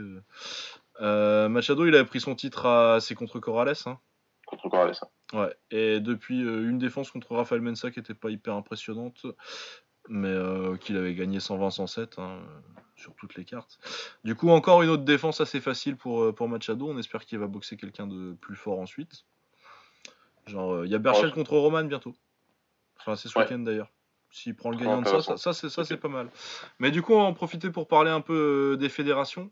C'est con parce que j'avais, j'avais, je, je comptais le préparer un petit peu plus ce truc-là, mais bon, euh, c'est l'occasion de faire un petit pitch. On fera peut-être ça euh, un peu plus en détail avec euh, de l'histoire voilà. Ouais. plus tard. Mais donc en gros, c'était, c'était qui qui avait demandé ça? C'était MNC le Toulousain là. C'était Monsieur Toulousain. Ouais, c'était MNC. Euh, du coup, petite dédicace à toi, c'est un sujet intéressant en plus. Du coup, euh, petit pitch rapide sur les fédés de boxe. Euh, on en a quatre grosses qui sont les reconnues. Donc euh, la WBC, la ceinture verte là que Floyd gagnait tout le temps. Ouais. Euh, la WBO, qui a été reconnue plus tard, mais dans la partie des années 90. Euh, attends, j'ai un truc qui sonne. Une seconde. Réveil. C'est bon. Du coup, la WBC, la WBO, la WBA, qui est, euh, c'est l'historique, hein, c'est celle-là qui sort de la New York Athletic Commission et tout. Ouais, euh, c'est la WBA, c'est ça. Qui était l'ancienne euh, N, comment que ça avant NYSAC avant, ou Ouais, comme ouais, ça. ouais. Enfin, c'était la ceinture de New York qui, enfin bon, c'est un peu compliqué. c'est pour ça que je voulais réviser un peu l'histoire avant de vous faire ce pitch-là. Non, mais là, c'est un petit pitch, mais on le fera, je pense, plus en détail plus tard. Euh, du coup, le, le titre WBA qui est vraiment euh, l'historique, hein, c'est celui que c'est celui qu'Ali gagnait dans les années 60 si vous voulez. Ouais. Euh, et euh, j'ai dit WBC, WBO, WBA et IBF. IBF, ouais. Donc ça, c'est les quatre grosses où euh, quand on dit que quelqu'un est champion du monde d'anglaise, c'est que, généralement c'est qu'il a gagné une des quatre. Si on vous ment, c'est qu'il a gagné la ceinture IBO. Ouais. Mais généralement, quand on est champion du monde d'anglaise, c'est ou tight list, comme ils disent les Américains, pour faire la différence. Ce que j'aime bien, Ouais. j'aime bien comme distinction. Ouais, Euh, ça fait dire euh, gagner une po- porteur de ceinture, quoi. Porteur de ceinture, quoi. T'as une ceinture, oui. Après, c'est pas forcément dire que t'es le champion du monde, quoi. Mais euh, quand on est champion du monde de, de, de boxe, c'est euh, donc vraiment que tu as gagné euh, une WBC, WBA, WBO ou IBF. Euh, après, euh, les fédérations, euh, c'est pas parce que c'est les reconnus qu'elles sont forcément euh, au-dessus de tout reproche. Oh, loin de là, même. Je, par- je pense notamment à la WBA qui WBA, fait n'importe quoi avec ses ceintures. On est dans l'exceptionnel. Le pauvre Arsène Goulamirian qui s'est retrouvé chez euh, Moscato Show a, a- a expliqué au grand public la situation euh, de, de, de sa ceinture. Oh là Et, euh, là, effectivement, il y a pas tu dis qu'un casual qui passe par là, il se dit mais qu'est-ce que c'est que ce bordel dans la boxe? C'est ridicule quoi. Ah oui, non, mais surtout que là, sur cette KT là, c'est particulier, quoi. Parce que là, dans, dans cette KT là, la WBA, ils ont 4 champions, quoi. Ils ont quatre champions du monde. Bon du coup euh, apparemment Arsène il expliquait que c'était vraiment lui, euh, du coup qu'il était vraiment le champion euh, régulier. Ouais, du coup, Choumenov, ils vont le sortir, quoi. Ouais, que Shumenov, même s'il lui avait donné une ceinture, finalement il l'avait pas. Mais par contre Goulamirian ira le boxer. Ah, il va aller boxer Choumenov Bon, bah, Il va aller le boxer et chez, et chez lui, chez, chez apparemment. ça. Ouais, ouais, bah, ça. euh, pour Ça va être à Bakou, du coup. Faut y aller, hein, pour aller. Ouais, apparemment. Ouais. Ouais, faut y aller. Bah, bon courage, hein. Ah, clairement. Arsène, euh, je t'aime beaucoup, essaie de gagner par KO. Ça va être mieux. Après, il a le style pour, hein, Arsène. Ouais, bah ça, c'est pas, c'est pas un problème pour lui de mettre des KO. Mais oui, donc euh, oui, euh, la WBA, euh, donc c'est un bon exemple. Ça, ils ont le, le, WBA super, donc le super titre WBA, c'est pour ceux qui ont euh, un titre dans une autre fédération en plus, ils donnent ça. Ouais. Il y a le titre régulier, donc c'est Goulamirian qui l'a, donc notre français. Euh, Choumenov serait champion in recess ou euh, enfin parce qu'il a pas boxé depuis longtemps, il l'a récupéré. Enfin euh, et euh, l'autre était champion intérim. Mais il y a peut-être un quatrième champion, je sais même plus. Enfin bon, c'est le bordel. Ils font des ceintures partout. Pourquoi ils mettent des ceintures partout la WBA Parce qu'ils veulent récupérer les cotisations.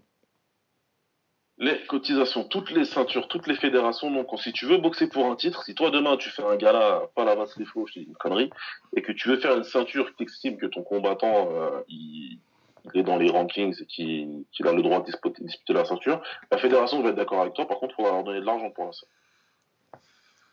T'as les frais de plus ils ont de champions, plus ils récupèrent des, des, des, des, des- j'allais dire en anglais sanction fees, euh. Donc euh, ouais, bah des.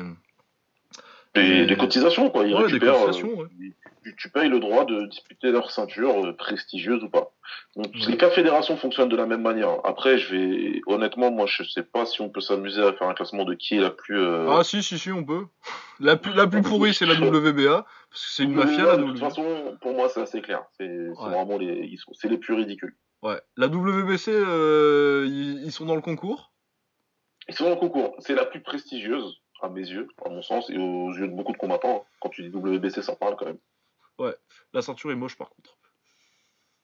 Ah, ça se discute. Moi, Verteor, euh, elle est pas, elle est pas mal. J'aime bien. Ah, moi je trouve que c'est la WBA la plus belle. Ouais, là, c'est une vraie ceinture de champion du monde. Ouais, là, la WBA elle est belle. Que tu t'en fais. C'est dommage que ce soit n'importe quoi parce que la ceinture elle est belle. Euh... Ensuite, Ouais. euh, il te reste la WBO et, et l'IBF. Moi, je me suis toujours dit que l'IBF, c'était peut-être les moins. euh, Ah ouais, ils sont réglo l'IBF. Hein. sont plus réglo. Par contre, eux, quand ils te strippent de la ceinture, ils, ils y vont pas avec le dos de la cuillère. hein. Ah oui, non, et si, ils, sont, ils sont tatillons aussi. Mais après, ils Oui, respectent leurs très règles, et, ils respectent leurs règles et ils sont réglo. Ils, sont, ils, ils vont pas te laisser. euh, si tu défends pas ton. Si tu prends pas ton, manda- ton mandatory, donc ton challenger obligatoire, euh, tu vas te retrouver sans ta ceinture très vite. À titre d'exemple, le champion probablement le plus détesté euh, depuis ces dix dernières années, ça doit être Adonis Stevenson, Ah ouais. canadien donc euh, d'origine haïtienne, qui est champion euh, light heavyweight depuis ouais, peut- peut-être 2013. une dizaine d'années. hein. Enfin, je dis une connerie, mais bon, ça fait longtemps en tout cas. Ça fait 5 ans à peu près. Ça fait 5 ans et je, si, je crois qu'il a, il a dû mettre 4 ans à combattre un adversaire. Ou peut-être même pas. hein. Je crois qu'il a peut-être jamais pris son mandatory en fait. Ah, c'est possible. hein. Concrètement, il y a les classements, il y a le champion, il y a les classements qui se battent pour être le numéro 1, donc avoir le droit de combattre pour- contre Stevenson. Stevenson, il a jamais voulu affronter les mecs qui arrivaient euh, numéro 1 pour, pour, pour le prendre lui. Quoi. Il a Ah toujours ouais, refusé. pas. Et il est champion. Ah, il était. Métier. Bah, il est plus même pas, apparemment, c'est que vous dites. Ah, oui, non, il l'a battu. Ouais, non, non, il a battu. Il... Ah, non, non, non, non, non, non, non, ils doivent se boxer en décembre. là. Ouais, ouais, non, il a toujours sa ceinture. Bah, je sais pas, c'est marqué Gvozdik sur euh, Boxrec. Enfin bon, c'était WBC. Mais oui, la WBC euh, avec euh, Mauricio Suleiman, là, euh, qu'on voit un peu dans le docu dont on parlait la semaine dernière, là, dans Fight World, on le voit faire sa petite interview, le président de la WBC. Du coup, WBC, c'est très bien, c'était mexicain. Ouais. Ah oui. Ouais. C'est mieux d'être mexicain. Et euh, oui, non, il y a toujours une- un aspect politique. Et je pense que ouais, la WBC, c'est pas encore aussi pourri que la WBA, mais euh, ça se tire bien à la bourse avec les, les ceintures d'entraîneurs, là, euh, créer des ceintures un peu pour tout et n'importe quoi, euh, ils aiment bien aussi. La WBC, Ah oui. la ceinture diamant, diamant là. La ceinture diamant, dès qu'ils ont un gros combat, ils décident de faire une ceinture diamant pour la donner un petit peu. voilà. C'était la ceinture diamant, elle était en jeu. Je, je... Mais Weather Pacquiao, elle y est, hein. Ouais, elle y était, je pense. Elle y était, ouais. Mais ouais, donc euh, et la WBO, je les trouve aussi plutôt réglo en général. Ça va, ça va, c'est plutôt, c'est plutôt Ça correct. respecte ses règles. Donc ouais, de, pour moi les, les FD les plus réglo, c'est vraiment euh, si je devais faire un top, euh, si je devais les classer, ça veut pas dire le prestige de la ceinture parce que vraiment en boxe ça dépend du champion quoi. Ça, y a Ça des dépend fois- beaucoup du champion. C'est pour ça que Lucas et moi, de, en règle générale, et que ce soit en kickboxing, en boxe taille, en boxe anglaise, en ce que tu veux, nous, on suit, on en a déjà parlé, le le lineal champion, le champion linéaire. C'est-à-dire que nous, on prend la ceinture, on essaie de remonter loin pour savoir qui l'avait, qui était un champion légitime, et de là, tu suis la trace de la ceinture. Qui a battu qui? Ouais, et puis après euh, t'as des cas différents où des mecs qui sans forcément euh, prendre le linéaire ont vraiment nettoyé la rincé la KT dans, Voilà. dans les cas où le linéaire est, est monté de KT par exemple. Ouais. Donc là, tu prends le mec qui, était venu, qui est venu derrière, qui a des victoires significatives et qui a nettoyé sa catégorie. Et là, on sait qu'il est unanime. Il n'y a pas de souci là-dessus, quoi. Ouais, mais autrement, moi, si je devais faire un classement, c'est euh, de. de. ré- ré- ré- de. Putain, je vais chercher un mot. euh, J'allais dire, ils sont. De, de, des réglos, euh, IBF, WBO, ensuite WBC, mais WBC, des fois, ils font un peu de la merde. Et la WBA qui fait vraiment n'importe quoi. Alors, n'importe quoi. Ah ouais, c'est ridicule. Eux, ils vraiment, s'en battent les couilles. quoi. C'est- C'est incroyable le bordel que c'est. Euh, voilà, donc c'est un petit point. Je pense qu'on reviendra un petit peu, euh, un petit point plus sur l'histoire des FD, euh, peut-être dans un hors-série ou quand On on fera hors série parce que ça peut être intéressant de savoir ça sur l'histoire, sur l'histoire des fédés, sur les champions un petit peu emblématiques de, de chaque fédé, parce que chaque fédé en a un. On parlera aussi de, de, de- du titre de la ceinture The Ring, hein, qui est très importante dans le milieu de, Ouais. de la boxe. Même si euh, depuis que ça a été racheté par De La Hoya, il y a des questions à se poser. Mais ouais, Mais euh, ouais, ça peut être sympa comme épisode. On, on, on de verra ça. Enfin, ce sera pas en priorité sur leur série parce que moi là, euh, ça commence à me titiller de faire, euh, j'annonce, le top 10 des 70 kilos là en kick. Je sais, euh. je sais. Je savais la dernière fois quand on en a parlé, je l'ai je l'ai senti. Ah ouais, ouais, non, on a, on a parlé un peu de 70 et euh, ouais, ça, ça, ça me titille. Il faut que je fasse un peu de, de recherche pour mettre de l'ordre dans tout ça, mais euh, ça devrait arriver bientôt parce que ça me, moi, ça me titille là, la- le petit top C'est 10 un, all c'est un peu pour ça hein, que la chaîne que tu as trouvée, j'étais content parce Ouais. que euh, je, je poursuis mes recherches. Ouais, euh, ouais. Euh, du coup, c'est le tour sur l'anglaise à peu près. Hein. Je crois que il y avait Yogi Furi contre euh, Kubrat Pulev que j'ai pas vu. Pulev a gagné. Ouais, Pleuf l'a gagné, j'ai pas, j'ai regardé à moitié, hein, j'étais sur mon téléphone parce qu'il était pas très intéressant le combat. mais- Ouais, bah, c'est les poids lourds qui sont pas, qui sont en fin de top 10 quoi. Ouais. Euh, Sinon, il y avait Heather Hardy contre euh, sur la carte de. Oui, sur la carte de Danny Jacobs, je crois Ouais. que c'était. hein. Ouais, ouais, c'est sur celle de Danny Jacobs. Heather Hardy, euh, qu'on a vu un peu au Bellator, elle doit être à deux victoires, une défaite au Bellator, et euh, qui est invaincue en anglaise. Un style assez bourrin, hein, c'est vraiment euh, j'avance et je fais, je fais de la bagarre. J'ai vu un petit peu, j'ai vu quelques rounds euh, contre quelqu'un qu'elle avait déjà battu, euh, et ça avait fait une guerre. Apparemment, ça a été un peu moins bien, mais que je suis quand même sympa. Et euh, Heather Hardy gagne au point euh, assez facilement, assez large. Gagne au petite point, ouais, c'est son premier titre du coup, parce que ça faisait un bout de temps qu'elle, qu'elle essaie d'en avoir un, donc euh, c'est cool pour elle. Après, ouais, moi, j'ai pas, j'ai pas regardé du tout, ça m'intéresse pas. J'ai vu mal- malgré moi une vidéo passer sur Twitter de, d'un, d'un, d'un entraînement avant le combat et euh, Ah ouais, non, c'est pas, c'est pas ouf, hein, Heather Hardy. Hein, moi, je ah, ça pas- faisait un petit peu, tu sais, euh, Zumba Box, un truc comme ça, je sais pas Ouais, comment non. Pff, Ouais, c'est cardio boxing quoi.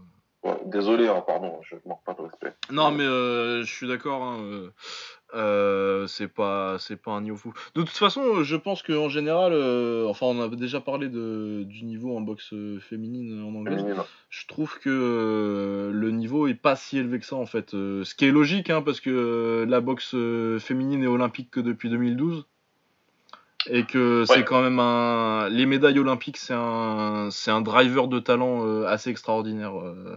C'est pour ça par exemple que le judo, je pense que le sport euh, le sport de combat féminin le, où le niveau est le plus élevé euh, et euh, le plus proche entre les hommes et les femmes, c'est euh, c'est le judo.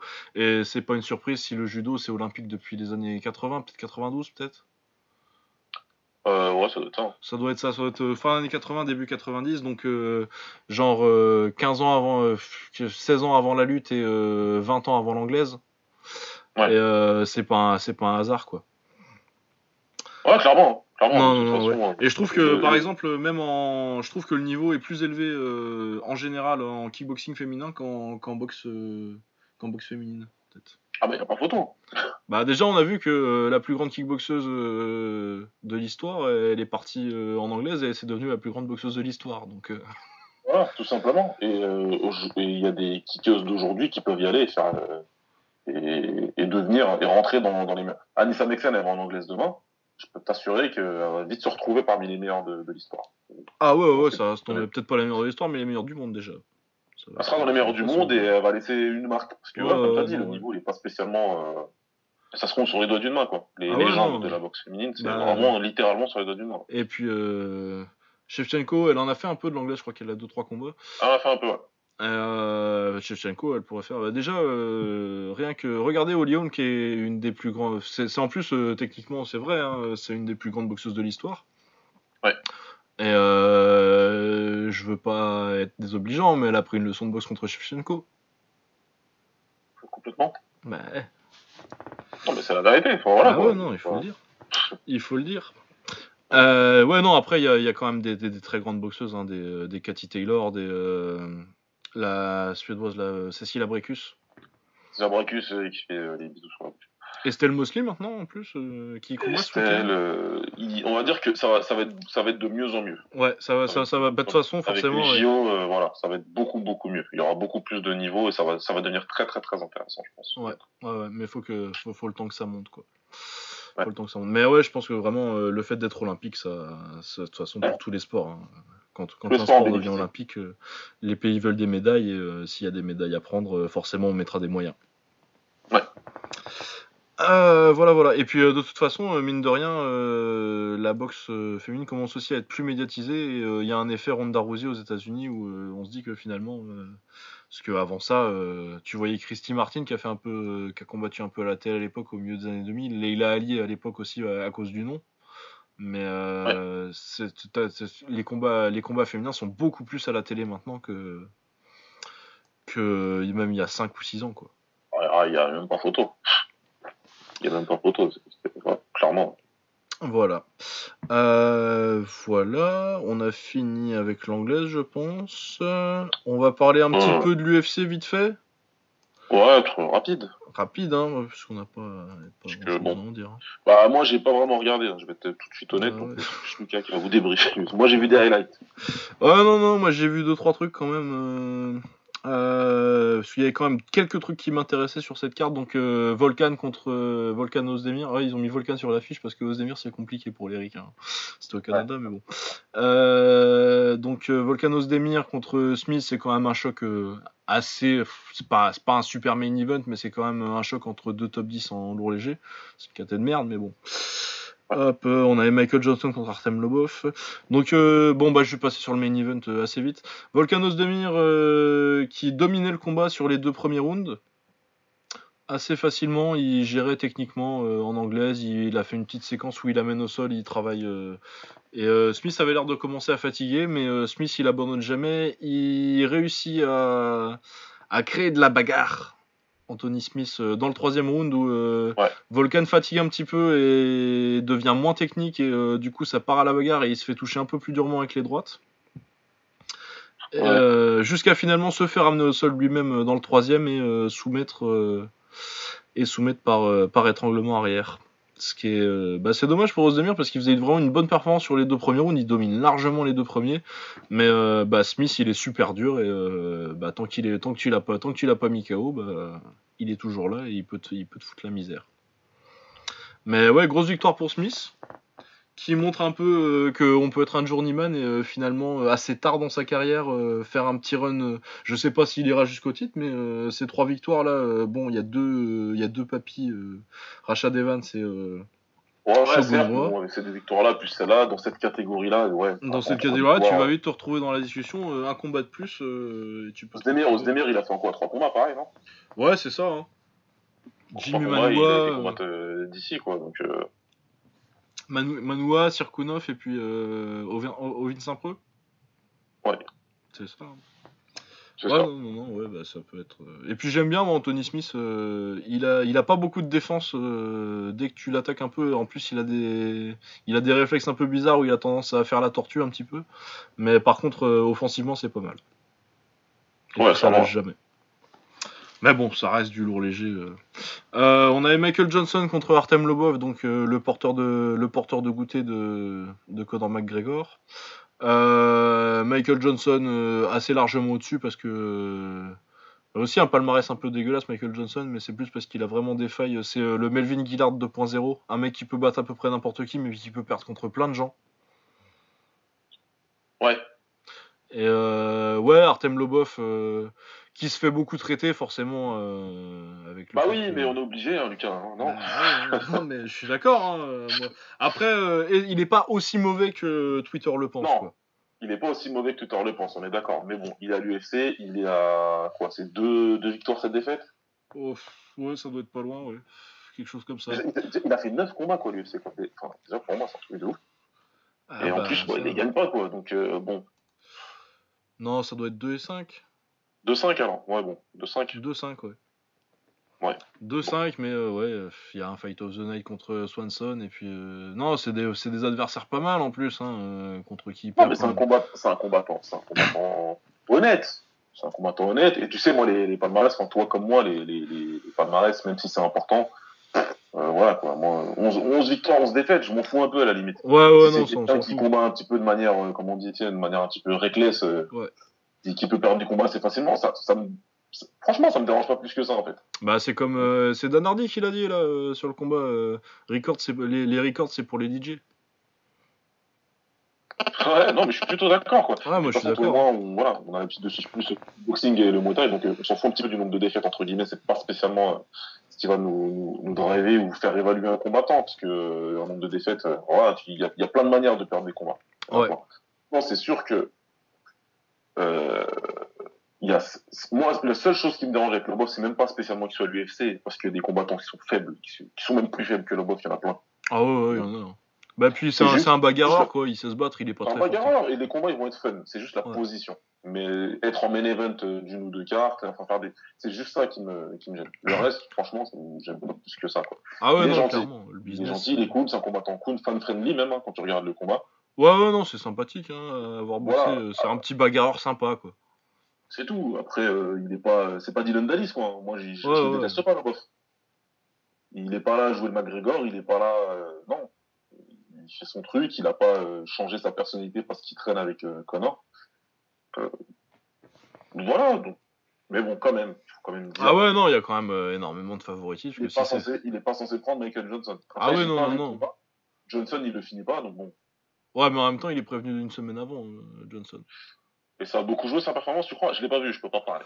Euh, je sais pas, non, mais en même temps, euh, je pense que surtout, euh, il a une tête en bois. Hein, euh, Bon, les premières, c'est clair. Bah, Lobov, il a une tête en bois. hein. Après, il est clairement, Johnson, il le gagne et puis il l'allume bien avec sa gauche. Et puis il finit ça tranquillement avec un takedown. euh, mais je pense, il a, il a mis, il a, il a raté le poids, euh, Johnson. Mais bon, euh, ça c'est logique. Il est, il est arrivé à 147 au lieu de 145 livres. c'est Ouais, pas, c'est pour un mec qui est arrivé, euh, qui est prévenu deux semaines avant, c'est logique. Et Ouais. c'est pas, euh, c'est pas genre ah l'enculé, il a, il a, il a loupé le poids. Ça arrive quand dans, dans les, dans les combats pris au pied levé comme ça. et il était à deux livres. bon, en plus il a du coup, il a quand même payé les 20%. Donc euh, Je pense pas que ça ait joué sur le combat. Mais oui, non, je pense pas que ça ait joué particulièrement sur sa performance. Peut-être qu'il aurait pu le finir s'il avait eu un camp complet, mais euh, je pense pas que ça ait par- particulièrement changé le combat. Non. Ouais. Mais c'était un petit combat sympathique. Bonne performance pour, euh, pour, pour Johnson et pour lui il se relance parce qu'il en avait un peu besoin. Là, je crois que Johnson c'était pas la fête en ce moment. Ah non, bah son arrivée dans les featherweight, euh, elle était pas terrible. Et je vais du Ouais, coup, non, je vais il- reprendre un petit peu le- ce qu'ont dit nos, nos, nos potes euh, du podcast Octogone. Euh, ce que Omar en particulier disait, il a complètement raison. C'est un mec qui vient des 155 où il a battu des têtes d'affiche. Il a battu des têtes d'affiche quand même là. Ouais, Il a ouais, il a, il a mis KO euh, Barbosa. Dustin Poirier, euh, Barbosa. Gullard, il a battu aussi. Il a battu Lozon à l'époque aussi. Ça commence à dater un petit peu. Mais- euh, c'est sûr qu'il arrivait dans la catégorie d'en dessous. Normalement, voilà, tu viens pour, pour faire quelque chose euh, plus qu'intéressant.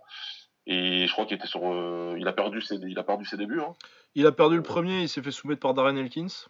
Et euh, il a gagné contre André Philippe par décision partagée. Ouais, voilà, donc c'est pas non plus, euh, c'était pas non plus. C'est pas non plus ouf, mais ouais, non, bah, il s'est bien lancé du coup. Maintenant, est-ce que les gens, est-ce qu'on attendait de lui plus qu'il mette KO mec comme Lobov? Ça, c'est autre chose. Non, mais Lobov, il prend pas de KO non plus. Il le met pas KO. Après, bon, voilà, il faut une victoire convaincante contre un mec comme ça. On va dire que si t'as des ambitions, c'est là où je suis d'accord avec euh, Omar de là-bas. Oh, si t'as bah, des ambitions dans cette catégorie de titres de ceinture, il faut faire, il faut les mecs, les mecs comme Lobov, tu dois les surclasser quoi. Il doit pas y Ouais, avoir ouais. photo.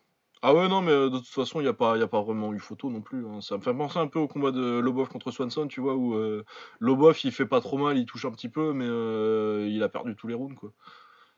Ouais. Là, il a peut-être gagné un round vaguement, euh, mais c'est serré. euh, mais clairement, Johnson, il a gagné le combat. Euh, moi, je pense que Johnson a euh, prévenu 10 jours avant, tu peux pas tellement Ouais. demander mieux, quoi.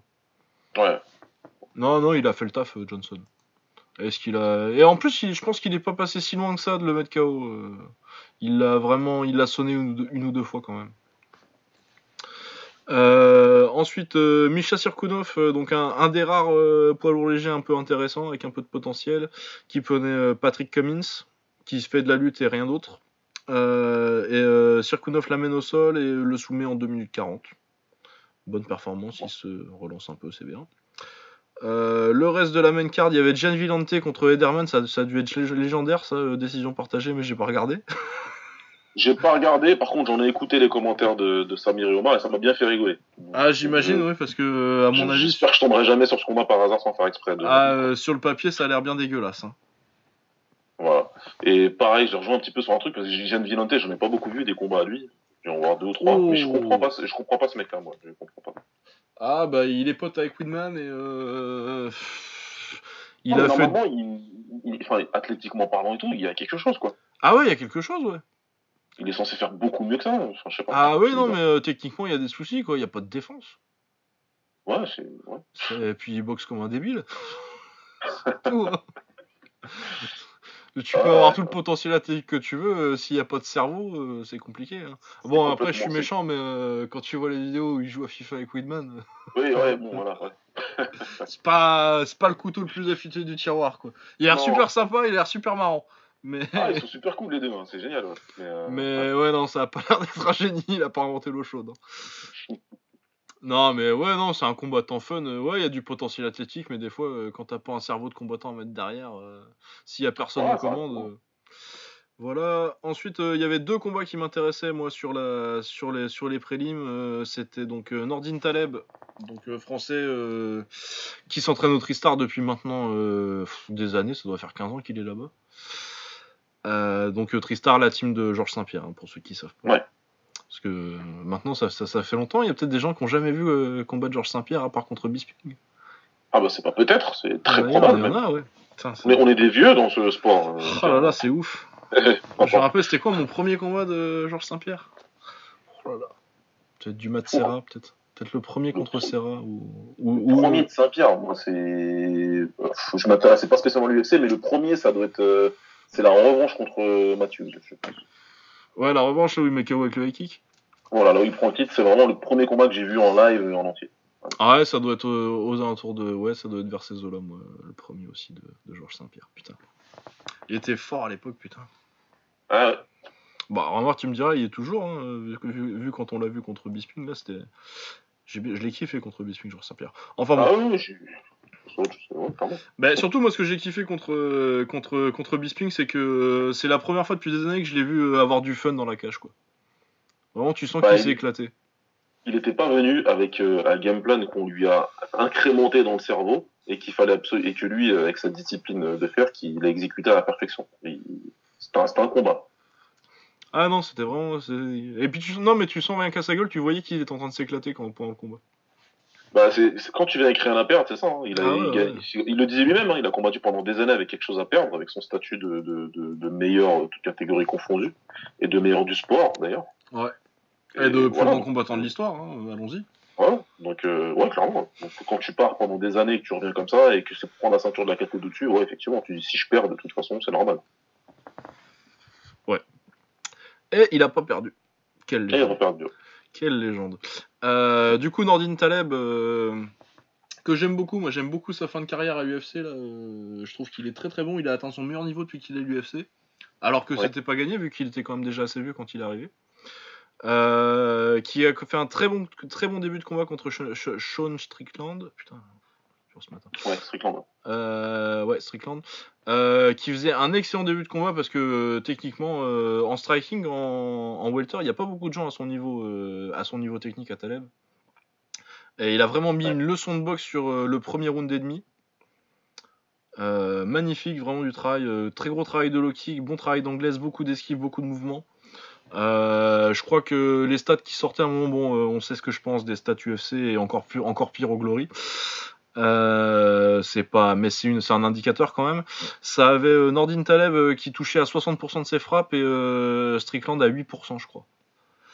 Et c'était à peu près ça. Donc vraiment Strickland qui touchait une fois par minute à peu près. Et qui prenait une leçon de boxe jusqu'à ce qu'au milieu de deuxième, Strickland touche avec une grosse droite qui sonne Taleb. Et euh, là, c'était le début de la fin, euh, il se fait finir. Donc euh, ouais, très dommage pour, pour Nordin. Mais euh, beau KO pour Strickland qui sort vraiment euh, un beau comeback. Très beau comeback. C'était vraiment pas mal, ça c'est un combat à voir si vous avez l'opportunité. Euh, et sinon, ce qui m'intéressait au aussi, c'était Calvin Qatar. Ouais, lui, je, je devrais regarder parce que je l'aime bien en plus. Ouais, donc. Ouais, ouais, il gagne par KO au premier round. belle performance, bon travail avec sa boxe, là, son jab et, son, son jab et sa droite. hein, c'est, c'est du. C'est, c'est, c'est son jambon beurre à lui, quoi. Il met son Ouais. jab et sa C'était qui déjà qui le. C'est Chris Fishgold, que je connais Ouais. pas trop. Euh, ouais, il sortait d'une défaite par décision contre Renato Moicano, dont on a déjà dit tout le bien qu'on, qu'on- dont on, qu'on pense. Ouais. Donc, euh, ouais, et puis il avait mis KO Shane Shane Burgos, que je trouve très fort aussi et qui boxe ce, ce week-end. Donc, euh, ouais, non, très belle victoire. Et puis, euh, bah, 19 victoires, 3 défaites dans cette catégorie, c'est quand même très solide. hein. Ah, c'est plus que solide. hein. Ouais, donc euh, très très bien Calvin Qatar. Autrement, sur le reste de la carte, apparemment, il y a un joli KO par kick de Don Match que j'ai pas vu. Et c'est à peu près tout. hein. Le reste, c'était vraiment euh, business as usual. Vraiment euh, des trucs pour faire avancer la carte, pour, fa- pour faire avancer les KT un petit peu. Il y a du Kurt McGee contre Alex Garcia. Kurt McGee il gagne, du coup, bon. Je suis pas Ouais. sûr que ça arrange les affaires de l'UFC tant que ça. Un papy comme ça, ça fait longtemps. Enfin bon, c'était pas, c'était pas ouf quoi. Beaucoup de décisions, euh, pas grand chose, pas grand chose à se mettre sous la dent au niveau UFC. Euh, du coup, on va peut-être passer aux awards avant de faire une petite preview de ce qui vient ce week-end? Euh, ouais, on avait juste dit qu'on dirait un tout petit mot sur, euh, sur le fameux trade. Ah oui, c'est vrai. En MMA. Donc, va en dire euh, tout quand même, parce que c'est ouais, ouais. important. Ah oui, oui, c'est important, c'est la grosse news de la semaine, oui. Le trade, du coup, euh, qu'est-ce que c'est le trade? Le- L'UFC a échangé euh, Demetrius Johnson, donc euh, le plus grand euh, poids, plus poids mouche de l'histoire, et un des, pff, un des dix- allez, 10, si pas 5, plus grands combattants de l'histoire Ouais. du MMA. Voilà, j'en vais dire un des 10, parce que sinon je vais me faire des nœuds au cerveau encore. Ouais. Mais on va dire un des 10. Comme ça, on est large et euh, ça, c'est sûr.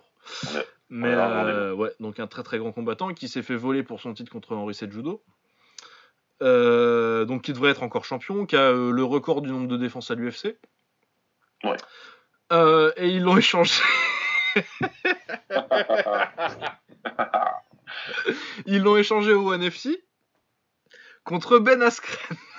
Contre Ben Funky Askren. Ah, je suis mort de rire. Ah, c'est marrant, c'est très drôle. Après, bon, pour faire simple, pour faire très simple, il y a deux lectures. Il y a deux lectures que je vois sur Twitter et qui sont, Ouais. qui sont intéressantes les deux. Moi, j'ai un avis, euh, j'en ai, bah, j'en ai pas mal discuté avec les Mhm. photos sur, euh, sur Twitter. hein. Donc mon avis, il est très euh, documenté sur la plateforme, le tien aussi. hein, Ah, un ouais, petit ouais, peu. ouais, Bon, celui à Lucas, celui de Lucas, il est plus en anglais. Ouais. Moi, j'ai pas, j'en ai pas mal parlé en français. Euh, clairement, tu as la vision pragmatique de la chose, où tu te dis, les seuls perdants dans l'histoire, c'est les fans hardcore de l'UFC. Ouais. Moi, je sais pas si l'UFC ils sont gagnants. Hein. Bah, ils sont pas perdants en tout cas. Je vois pas spécialement perdants. Ah, moi, euh, bah, euh, vas-y, euh, expose ton point et moi j'expliquerai après. Je ne parle, je ne parle, je on est bien d'accord, je ne parle pas de sport. Ouais, ouais, ouais, mais même, même niveau business, de- moi je suis pas sûr. Je parle pas de sport. Au niveau business, je sais pas s'ils vont gagner. Ça, c'est que, c'est l'avenir qui le dira. C'est l'avenir qui me dira. Est-ce que Askren, il est plus facilement marketable que euh, DJ Bon. J'en suis absolument pas sûr. Je, je- non, je, j'en suis pas sûr. Est-ce qu'il a une plus grosse fanbase que DJ au States? J'en sais rien. Je vais pas là-bas. Honnêtement, je pense pas. je, je, je, je saurais pas dire. C'est pas un mec que je suis sur Twitter, Askren. Je m'en foutais complètement, mais royalement de lui jusqu'à la semaine dernière en plus. Je, j'ai, j'ai j'ai vu qu'un seul combat à lui et c'est le dernier où, non, là, euh, si, j'en ai vu deux. J'ai vu celui contre Aoki et Ouais. celui où il a galéré un peu, là, contre Louise, euh, Contre euh, ouais, Louise euh, Sapo Santos. Ouais, voilà, c'est tout. Mais le reste, ça m'intéresse même pas. Ah si, j'ai vu celui contre Amoussou il y a longtemps, Bellator. Ouais. Donc c'est le point, voilà. Donc il m'intéresse pas du tout, ce mec, je le trouve con. Euh, je- son niveau réel en lutte, j'en sais que ce que les gens les en racontent. Ouais, c'est fort. Donc euh, voilà. C'est Euh, olympique. niveau, quoi. mar- niveau marketing, etc. Euh, le, je suis pas un casual, donc le fait que j'en ai rien à foutre qu'Astren, ça veut dire beaucoup, je pense, parce que si, c'était un commentaire aussi transcendant que ça, tu peux me croire, j'aurais suivi. Il y a Ah, aucun ouais. problème. Donc, euh, est-ce que, que l'UFC va gagner? J'en sais rien. Maintenant, je pense pas qu'il perde d'un niveau- d'un point de vue business, parce que DJ, malheureusement pour nous, pour les fans, on va dire les plus les plus assidus hein, de l'UFC, hein, on sait tous, on va, voilà, on va pas en faire l'histoire, on sait très bien que businessment parlant, ça marchait pas fort. Non. Euh, Le, le mariage entre l'UFC et DJ, et surtout le mariage entre DJ et les fans, et les fans euh, d'un point de vue plus général. Sur Twitter, il prend beaucoup plus de merde que. que- Ouais, et puis euh, entre euh, entre euh, Mighty Mo- entre Johnson et puis Dana White surtout aussi. hein.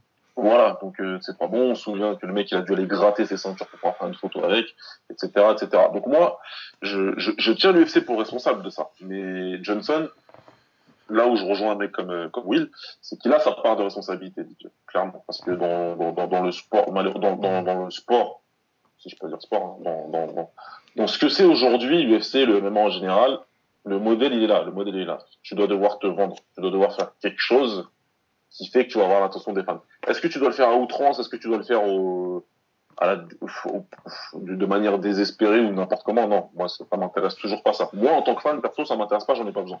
Moi, le, le- le- les capacités sportives me suffisent. Mais je sais que je suis en minorité. Ouais, ouais. Je, je le sais très bien, donc je prends, je prends comme c'est. Et c'est pour ça que je dis que l'UFC, je vois pas où ils, je vois pas vraiment où ils perdent en fait. Ouais, bah écoute, euh, Pas au niveau sportif. hein. Ouais, ouais, ouais. Bah au niveau sportif, forcément, tu perds parce que tu trades un des plus grands combattants de l'histoire.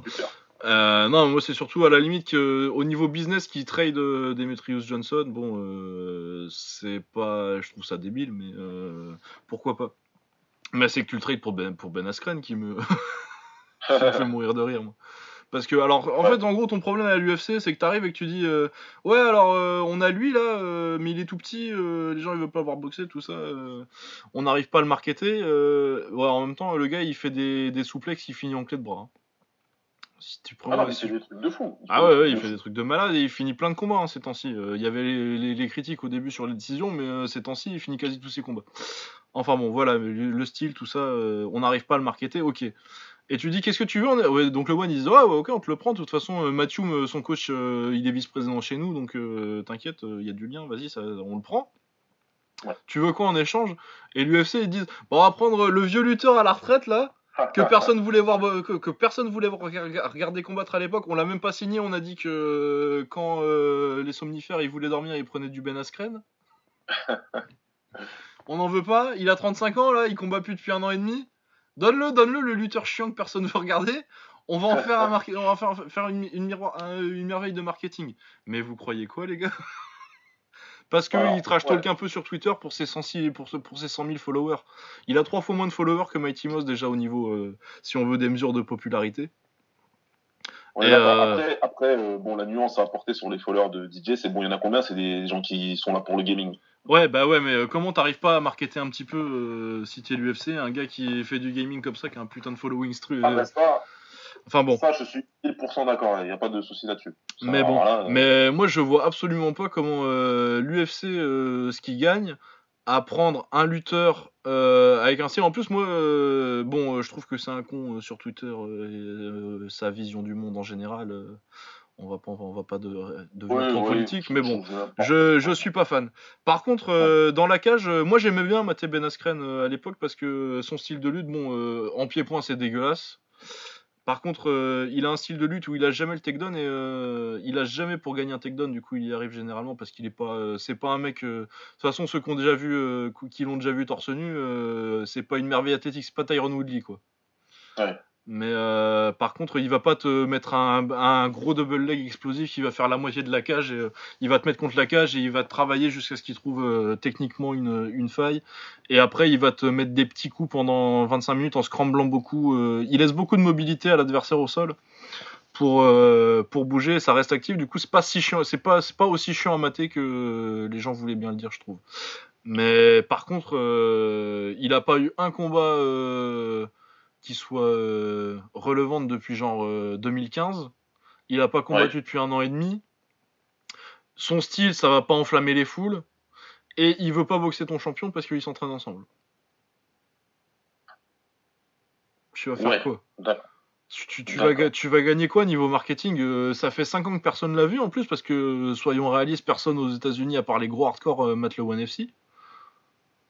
Non, Et, ils euh, le disent tous en plus, ils regardent pas. Ah ouais, non, tout le non. monde le dit qu'ils regardent pas et qu'ils savent pas ce que c'est. Et, euh, et même les hardcore, t'as quand même plein de hardcore qui aiment pas le One FC euh, à cause de chatterie et de ces trucs comme ça. Oui, oui, à cause de, à cause de tout ça. Donc même les gens qui regardent, ils sont pas. euh, Enfin bon, du coup, je vois absolument pas ce que tu, ce que, ce que tu vas. Après, sportivement, c'est pas mal parce que tu dis Ben Askren, mais je vois absolument pas l'intérêt pour l'UFC. Du coup, oui, ça me fait beaucoup rire ce trade. Après, je suis content pour Mighty Moss si ça veut dire que, que, que lui, il a une, une organisation où ils vont bien. Puis je pense que le One FC ils vont être capables de le marketer en Asie. Et s'il lui trouve des adversaires euh, euh, là-bas, ça peut être cool, quoi. Mais euh, ouais, non, pour, au niveau de l'UFC, je trouve que c'est un trade complète, c'est une décision complètement débile. Moi, quitte à, quitte à faire ça, si je suis l'UFC, je trade pour, je prends, je, je leur file Mighty Moss et je prends, je prends. Franchement, je pense que, je pense que c'est plus facile à marketer.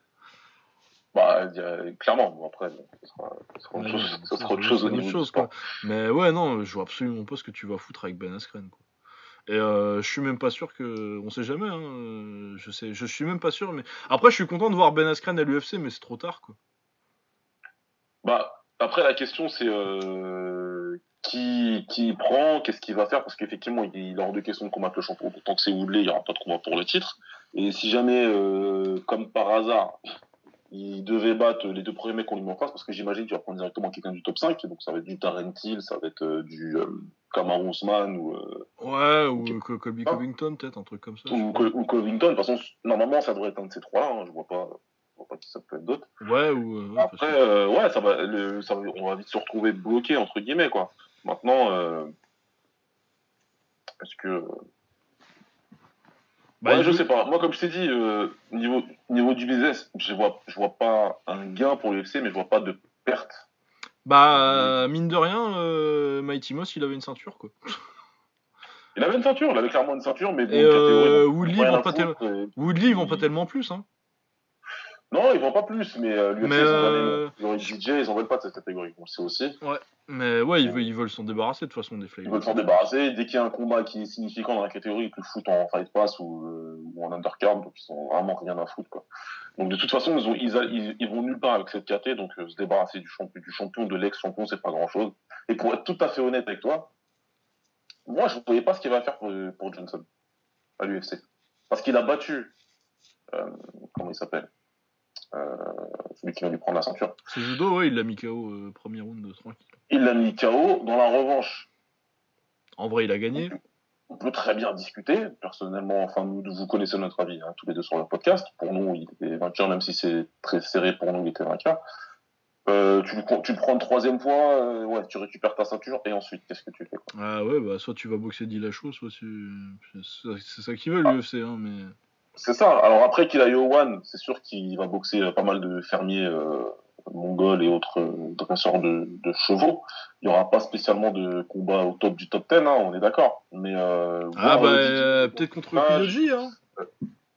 contre eux, Bah peut-être contre Kiyoji, si ça. On sait jamais, si pourquoi pas Il promotionnellement. peut y avoir, il peut y avoir d'autres crossovers. Mais je trouve que les possibilités, voilà, ce que tu dis là, par exemple, ça offre plus de possibilités de voir euh, la, la- de, de, de voir le, le talent de DJ, DJ dans un ring, euh, DJ peut-être, pourquoi pas DJ dans One Super Series, donc dans des combats. Ouais. DJ avec. euh, Ils ont encore. Non, ils ont, ils ont plus les penalties au One. là. Ça dépend pas des pays. Ah, Ils ont carrément enlevé la, la règle. Parce que si, j'en ai vu hein, il y a pas longtemps. Ouais, hein. ouais, ouais, non, si, si, il y en a peut-être. Ça doit dépendre dans, un ring et dans, dans quel pays, Ouais, mais il me semble qu'il y en a toujours. Ouais, ouais, ouais, non, mais ouais, et puis euh, de toute façon, et en plus, si euh, l'UFC se débarrasse des flyweight, il en aura des adversaires, quoi. Bah, c'est ce que je me dis aussi. Vu, vu ce qu'ils font et vu la crainte des autres, ouais, bah, il faudra signer tout un, tout un, comment dire, tout un roster. Faut pas oublier que moi j'ai pas regardé du tout hein, la saison du, T- de, du Ultimate Fighter euh, pour trouver un adversaire à DJ. Je l'avais pas regardé du tout. Eh bah, c'était pas mal. Mais apparemment, il y a- mal. voilà ce que je dis. Apparemment, il y a pas de mal de mecs qui avaient un bon niveau et la moitié n'ont pas été signés par l'UFC. Mais ouais, non, mais c'est bien qu'ils s'en foutent, hein, parce que euh, honnêtement, euh, cette saison-là aussi, c'est vraiment euh, un truc qui représente euh, à quel point ils ont fait de la merde avec les flyweight. C'est que euh, cette saison-là, moi, cette saison-là, je signais tout le monde. Ou au moins, euh, sur Voilà. les, sur, sur- franchement, sur les 16, il y en avait au moins 14-15 qui avaient euh, quelque chose à apporter à la KT à l'UFC à, à un certain niveau, euh, pas tous euh, au niveau élite. Certains, ça c'était juste pour Ouais. peupler des cartes ou pour, peupler la KT, mais ils avaient tous leur place, quoi. Et ils en ont, ils en ont signé genre 4, quoi. Et, et, c'est- et c'est- Voilà. ça, ça avait vachement plus de valeur cette saison-là de, de, de l'Ultimate Fighter. Si tu l'utilisais pour choper 10 mecs forts pour peupler ta KT où il n'y a pas grand monde, que pour juste une défense random de, de Mighty Moss, quoi.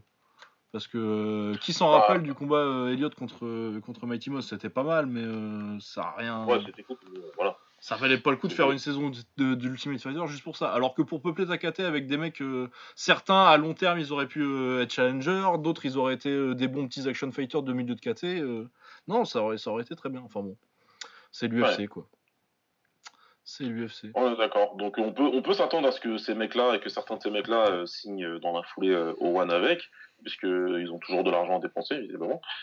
Donc il y, a, y a- y a- de ce côté-là, en tout cas, du, du deal, ouais, c'est, moi ça m'intéresse, c'est plutôt intéressant. Ah ouais, non, c'est plutôt intéressant. Moi je suis plutôt intéressant de voir, euh, intéressé pour, pour voir euh, Mighty Moss en Asie quoi. Ouais. Euh, Donc euh, voilà, euh, on verra, on verra, l'avenir nous dira ce que ça donne à Screen euh, à l'UFC. Moi j'ai un feeling que ce sera Darren Till. Ouais, je sais pas, parce que peut-être pour hein, le coup, mais bon. Ouais, enfin après, euh, la différence de physique là. euh, Bah, Il y a une grosse différence de physique, mais euh, il y a aussi une très grosse différence de, de capacité euh, Ah, en lutte, ouais. en lutte. Mais en même temps, ça n'a pas été tellement son problème, tellement autant son problème que ça, la lutte. euh, à- Non, pas spécialement, mais euh, Till. bon. Mais bon, on verra bien. C'est vrai que très, très, très haut niveau en lutte. hein. Mais Ah. Darren Till, apparemment, il montrait en moyen, euh, à court moyen terme, quoi. Donc, euh, on. Ouais, ça devrait pas tarder. Ça devrait pas tarder. Après, s'il y a de l'oseille à prendre ce combat-là, elle le fera. Ouais. Euh, bon, bah voilà. Je- Mais oui, je pense que moi le trade c'est une idée, c'est une idée un peu débile. Après oui, est-ce qu'ils sont perdants euh, Ça a pas ruiné l'UFC. Hein. C'est pas genre. euh, Non, voilà, c'est pour ça qu'il y a deux visions à avoir. Vision- Ça, c'est la vision plutôt pragmatique hein, que je vous ai donnée. Ouais. Attention, hein, c'est pour euh, parce que je suis plutôt euh, pragmatique. C'est la vision totalement pragmatique de la chose. Maintenant, si mon avis personnel de fan de, de, de, de ce sport, c'est de la merde. Ce, ce Ah ouais non mais et puis si je pense que s'il y a quelqu'un qui a gagné dans le trade, c'est clairement One FC quoi. Bah, il- je vois pas comment ils peuvent pas gagner là. Bah il récupère un des meilleurs combattants de l'histoire euh, qui devrait encore être champion, qui a le record de, c'est inespéré pour eux. Je veux dire euh, l'UFC, qui- Ouais, bah oui. Je sais, enfin, je sais pas qui a passé le coup de fil à qui. mais bah si c'est l'UFC si c'est des débiles. le coup de fil à One, euh, ouais. Ah non, ils se sont fait pigeonner là. Je dis bordel. Ah bon? Forcément, il dit euh, Oui, alors de toute façon, il comptait pas combattre sur toi, lui là, ça t'intéresse que je te donne Mighty Mouse Johnson et tu me le donnes? Ah tu sais, il a dû mettre silence, se taper une grande barre avec fait- au bureau. Non, Je sais pas, Sérieux tu veux pas me donner TJ. Dillashaw avec? Je, je viens de lire un truc qui m'a fait rigoler en plus sur Twitter. En plus, j'ai été vérifié et c'est vrai. Tu sais, Manchester United. Bon, j'en parle pas beaucoup parce qu'en ce moment, c'est vache maigre. Mais Ah, tu veux un qu'on parle de football? Moi, je veux bien parler de football ces temps-ci. Bon, cette semaine, c'est pas top, mais euh, on a Ouais, c'est- Mais c'est la Coupe de la Ligue, on s'en bat les couilles. Mais on a acheté un Brésilien qui s'appelle Fred, qui était plutôt pas mal au Shakhtar, mais bon, qui valait pas les 64 millions d'euros qu'on a mis là-dessus. Et le président du Shakhtar Donetsk qui explique qu'il savait que Fred voulait partir. Il savait que Manchester était intéressé. Il s'attendait à recevoir une offre de 30. Il a reçu un fax avec écrit 60 dessus. Il a rigolé. Il a, demandé, il a dit à son assistant demande 64. Manchester a envoyé ouais, ouais, ok, 64. Et donc le mec, il a débouché le champagne. Ah, mais la première ligue, quoi.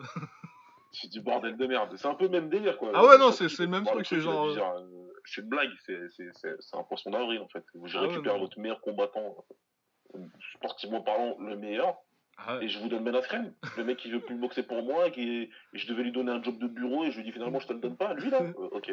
Bah, tiens, vas-y, ouais. On, Je- voit, c'est tranquille. je- ah ouais, non, mais- Ouais, je te le livre, hein. je t'envoie mon avion, je te le livre. Ah non, mais ouais, c'est ça, il l'a mis dans l'avion tout seul. Il, a mis- il, il est venu le livrer en bagnole tout seul. hein. Il a fait tiens, je te le dépose.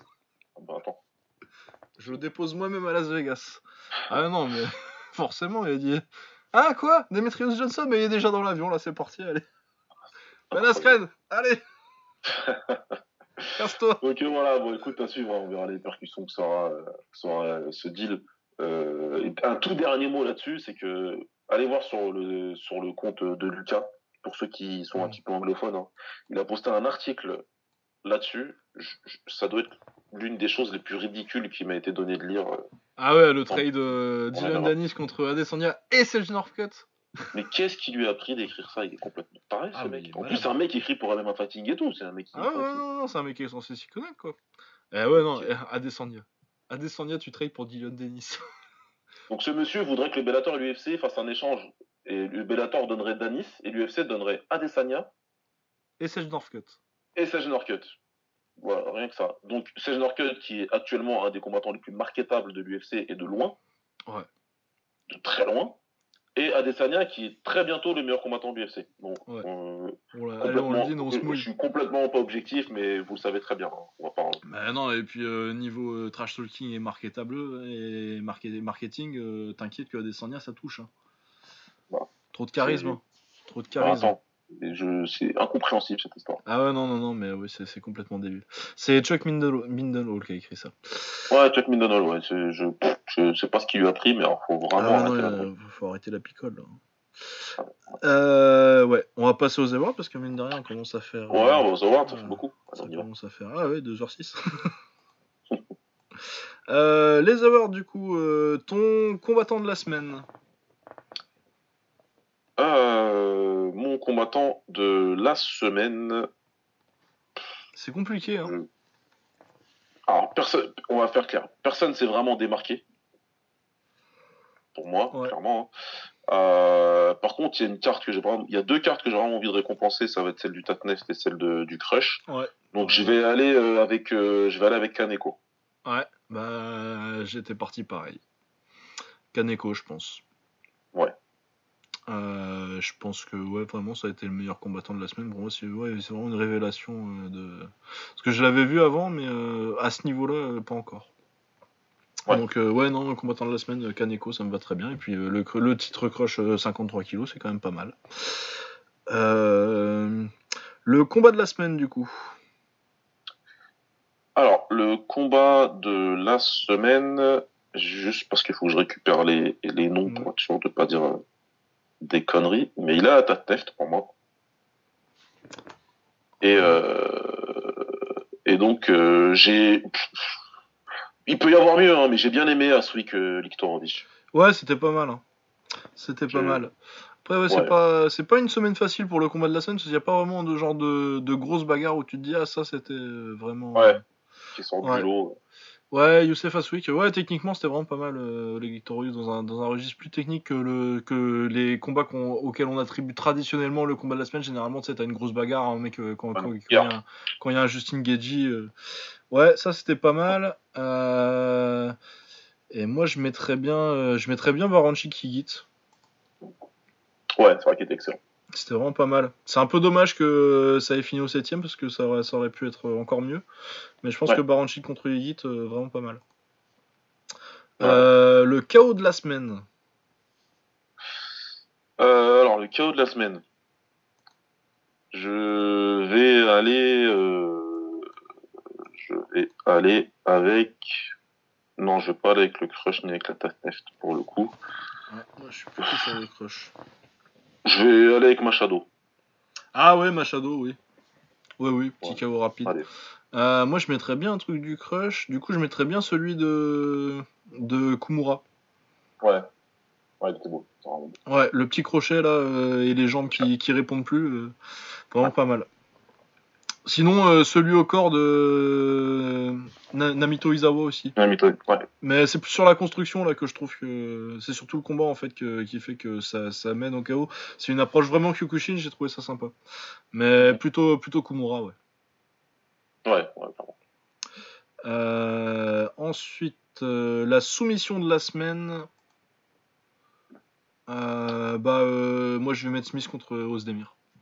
Ouais, je vais faire comme toi, puisque j'en ai pas vu moi de soumission. donc, euh, Bah, c'était ça ou le triangle de bras de Sirkunov, mais euh, je pense que euh, Anthony Smith. en plus, il, il doit, il doit lutter, lutter pas mal pour la mettre. Il, il en a un qui est prêt et puis finalement il change de côté. Non, c'est pas mal. Ouais. Donc euh, Smith contre Ozdemir. Ouais. Euh, ensuite, la perf de la semaine. Celui-là il est compliqué pour moi. Ouais, celui-là il est dur. hein. Celui-là il est vraiment compliqué. Je. Je. Ouais. Non, ça va, ça va être, euh, ça, ça va être à la Tatneft. Et euh, Mamazulunov?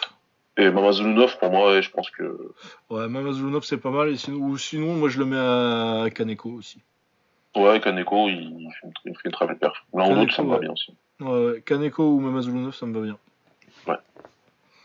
Mais ouais, c'est un, un peu- un peu compliqué cette semaine. Le comeback de la semaine, pour moi, c'est un truc assez clair c'est euh, Stri- Strickland contre Taleb. Ah, de ce que j'en ai entendu partout, ouais. Ouais. Euh, L'espoir révélation de la semaine, euh, je mettrais bien Kumura. moi.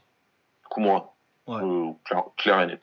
Pour moi, c'est Kumura avec euh, Suzuki, il aurait été pas mal aussi, mais euh, il est un peu plus vieux et euh, il a été un peu plus en difficulté. il a fait moins de démonstrations que Kumura.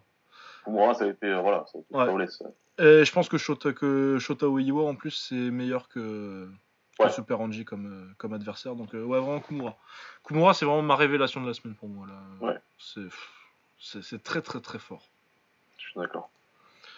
Euh, le français de la semaine, euh, ça va être compliqué cette semaine. hein. Bah, Taleb, s'il fait un bon combat avant de perdre par KO, mais. Ouais. Sinon, il y a Thibaut Gouti qui fait euh, apparemment une bagarre. euh, Ouais, qui part bagarre, par décision. Il n'y avait pas d'autres Français en action, hein, je crois. Ah, Ça me semble pas. Non, il n'y a rien qui me. Je vais regarder un petit, tout petit peu sur.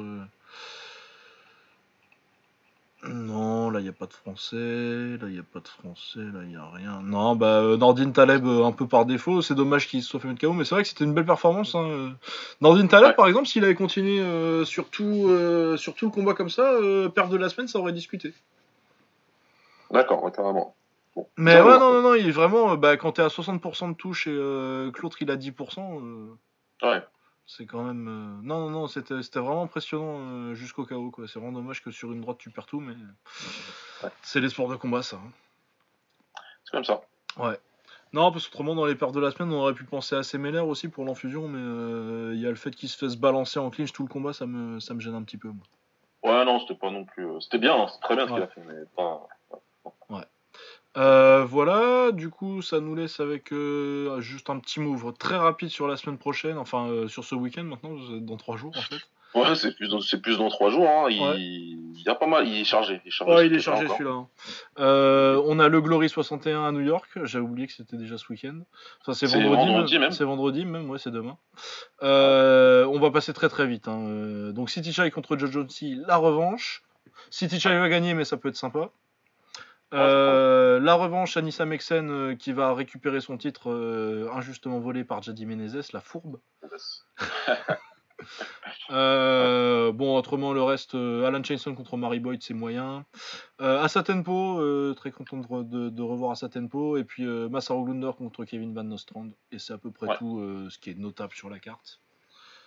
C'est pas, Ouais, une grosse... ouais, c'est pas une grosse carte. hein.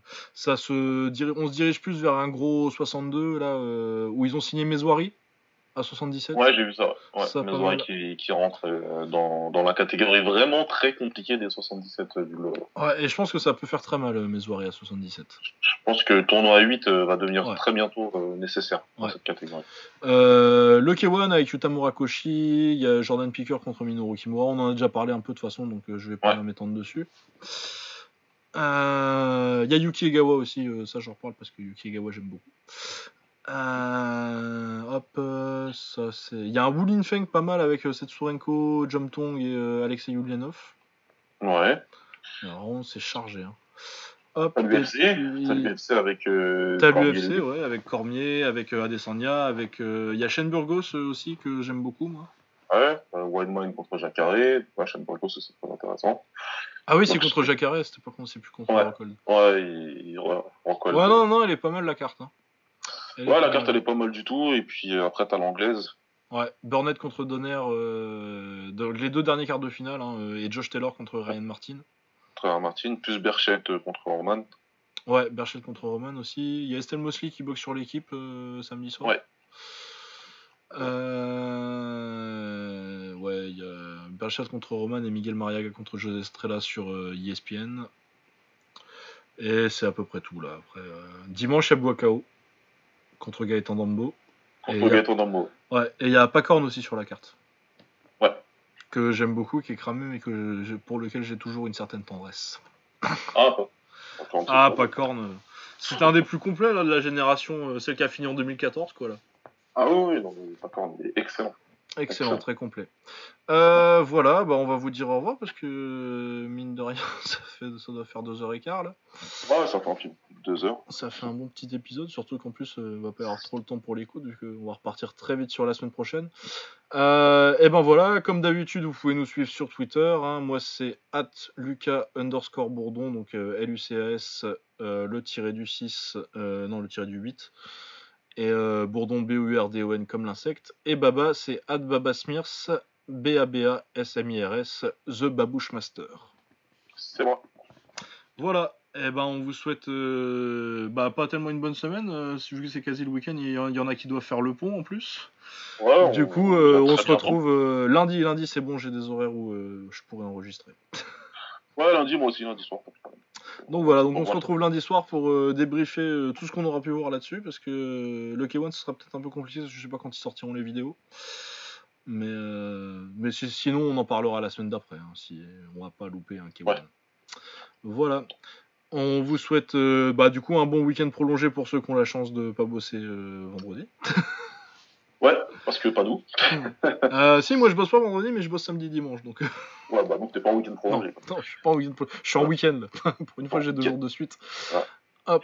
Bon. Euh, et ben, salut à tous. Et puis, euh, bah, comme d'habitude, et si, si vous avez des suggestions, euh, on va arriver à faire euh, les suggestions de combat quand on a Oui. un peu plus de temps pour enregistrer et qu'on a Ah, plus de temps pour préparer. Voilà. Et ben, à lundi et portez-vous bien. Ciao. Bientôt.